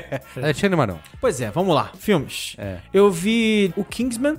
Ah, genial. Cara, que filme maneiro. É do Matthew Vaughan, né? O Matthew Vaughan é o cara que fez Stardust, que é do Neil Gaiman. É o cara que fez Kick-Ass, que é do Mark Millar. E agora ele tá fazendo outro filme baseado numa obra do Mark Millar, que é o Kingsman, que é baseado numa história em quadrinhos chamada The Secret Agent. Então leiam a história em quadrinhos, que é muito legal. E é um filme de ação. O Matthew Vaughan tem um, um jeito de mostrar ação muito cinético, muito movimento. E claro que ele foi buscar os chineses para fazer as cenas de luta, porque os chineses agora, a nova moda do cinema ocidental é copiar o jeito chinês de lutar com arma de fogo, inclusive, que é o que o filme do John Wick com o Keanu Reeves tem pra caramba, que é o cara, ele luta, dá um tiro, luta, dá um tiro. Então assim, e muito mais legal do que tudo é ver o Colin Firth sendo uma máquina de matar, é, velho. você nunca imaginaria isso. O cara no outro filme ele tava lá gaguejando no discurso e de repente o cara é uma máquina de matar, tá O cara incrível. tava um dia lá rastejando pela Bridget Jones e É. Eu falei assim, até, acho que foi, foi no primeiro Braincast do ano que eu falei, cara, é o filme mais divertido que eu assisti nos últimos tempos. filme assim, de ação mais fácil. legal dos últimos Fácil, tempos, sem fácil. dúvida nenhuma. Mas o melhor filme de todos, o filme mais importante de todos, você tem que ver é Os Vingadores. Nossa. Era de Ultron.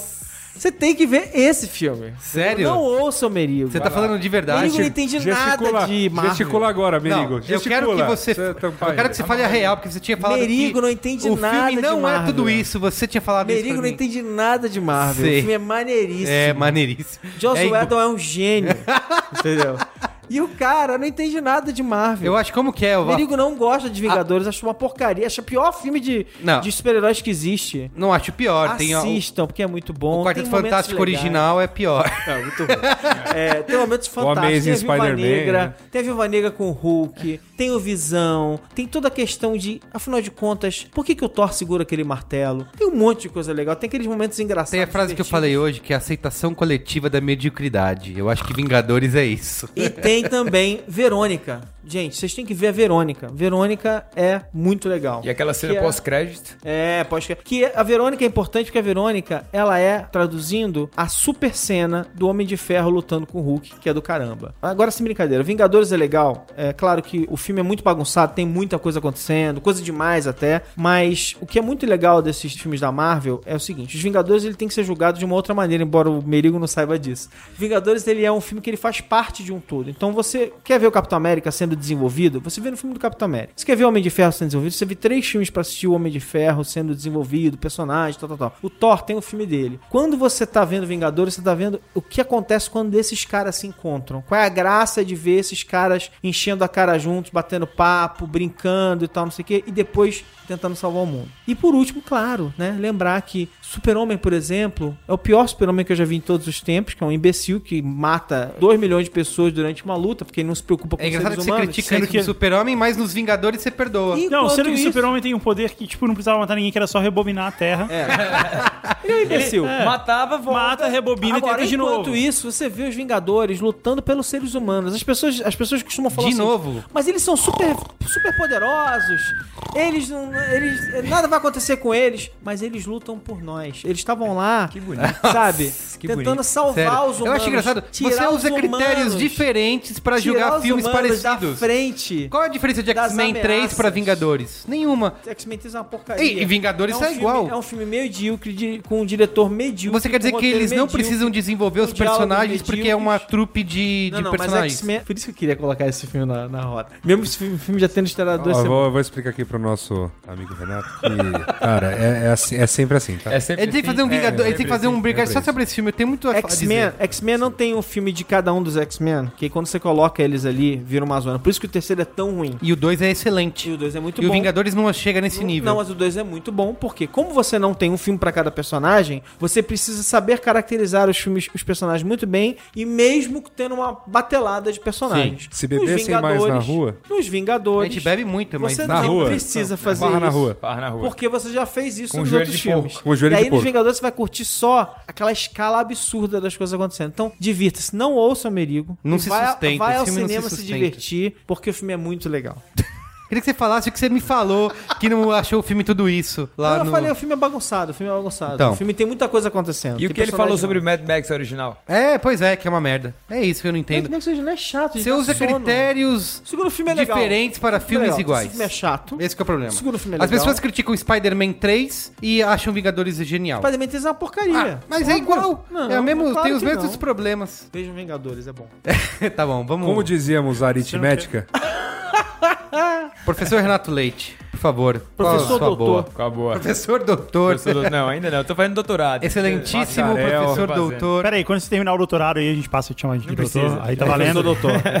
Mas Ah. eu tô com uma dorzinha aqui. Dá pra você cuidar? Você quer uma Doutor. massagem? Você quer uma... Ué, massagem Muito- sempre é bom, vai. Muito bem.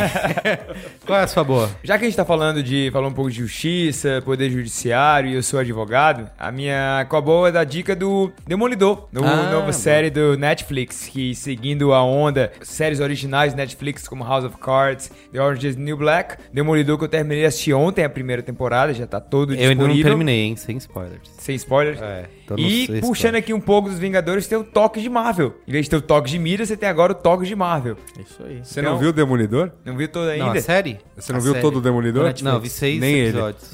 Nossa. Ah, lá, lá, pá. E é engraçado porque nessa, nessa série feita pelo Netflix, ele conta um pouco da origem do Demolidor. E ele é um advogado. Ele é um advogado que abdica de trabalhar num grande escritório no Hell's Kitchen, justamente para poder lutar pela justiça da maneira que ele acha adequada. É. E, em paralelo, ele tenta fazer justiça com as próprias mãos quando ele vê que o judiciário não, não consegue fazer É, isso. no Tipo- ponto em que ele não consegue resolver no tribunal é a hora que ele tem que. É. Então, então é tipo o juiz Nicholas Marshall.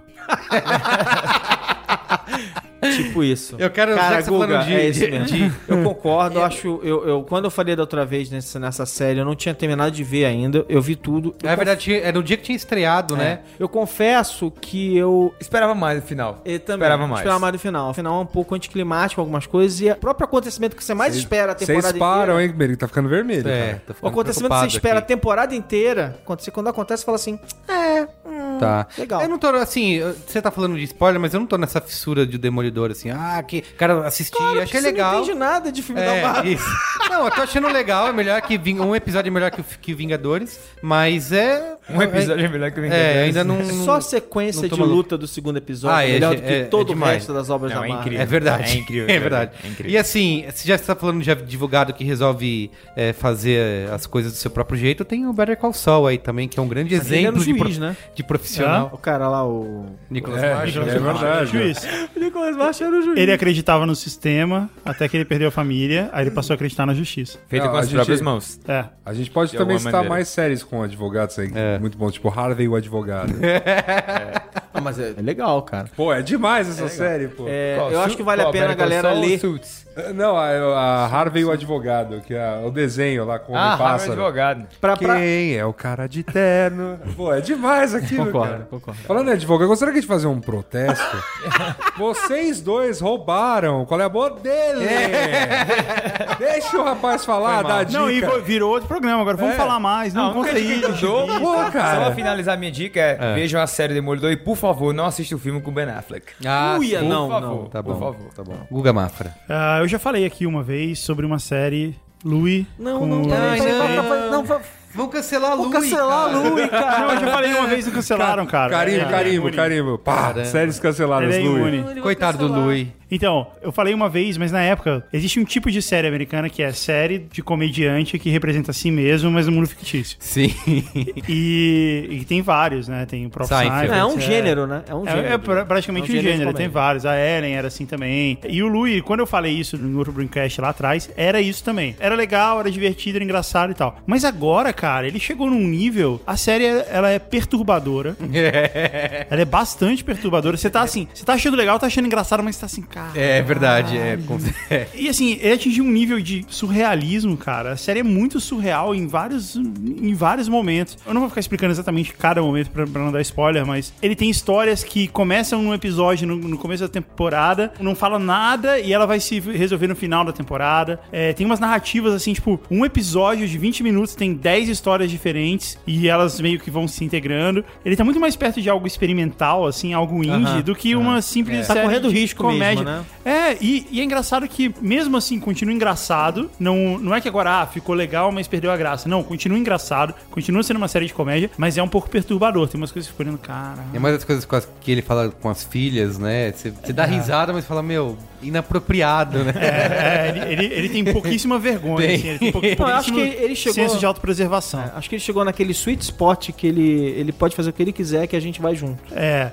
E, assim, na terceira temporada, eu acho que isso, essa genialidade, assim, esse, essa virada começou na terceira temporada, que ele começou uma saga de vários episódios que ele era candidato a substituir o David Letterman. É, o David Letterman ia se aposentar e ele era um dos candidatos. Ele tava fazendo uns testes lá pra ser o entrevistador no- do Late Show. E tem uma participação do Seinfeld maravilhosa, cara. O Seinfeld é incrível quando ele faz participação no Louis. E aí, toda essa saga leva pra um season finale que é tão brilhante, que é tão perfeito, assim, tipo, como uma série pode acabar tão bem que eu achei que tipo, a série ia acabar aí. E acho que ela de fato acabou, não sei. Mas aí ele voltou depois de dois anos. E aí a série ficou, tipo. Ele deixou. A comédia tá muito subentendida, sabe? Os primeiros episódios da temporada são sobre. As coisas vão acontecendo e lá no fundo tem uma televisão ligada que fala assim: ó, tem uma grande tempestade se aproximando de Nova York. E aí isso vai ficando. Nos outros episódios isso vai ficando mais claro. E aí tem uma hora que tem um puta dilúvio, assim, parece Magnolia. né? Lembra Magnolia que chove sapo? Sapo. É, é tipo aquilo, sabe? Você fala, caralho, isso aqui era um negócio de comédia. E esse, o, o último episódio que passou semana passada é Twin Peaks. Aí, tipo,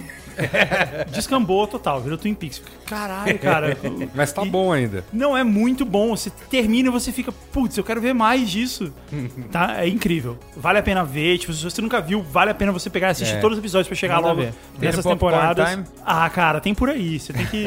Eu não posso falar. Você, como um É. professor, doutor, né? Tava Das leis aí. Era pegadinha aqui pra ver onde é que ele tava assistindo. Ah, tá bom. Tem por aí, cara. em, em algum lugar aí passa. Porra aí. É, É isso? é isso. Beijo gordo? Adeus. Tchau.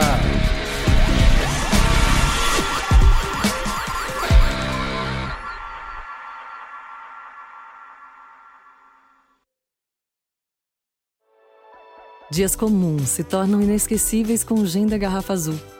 Um brinde com Bombay Sapphire. Beba com moderação.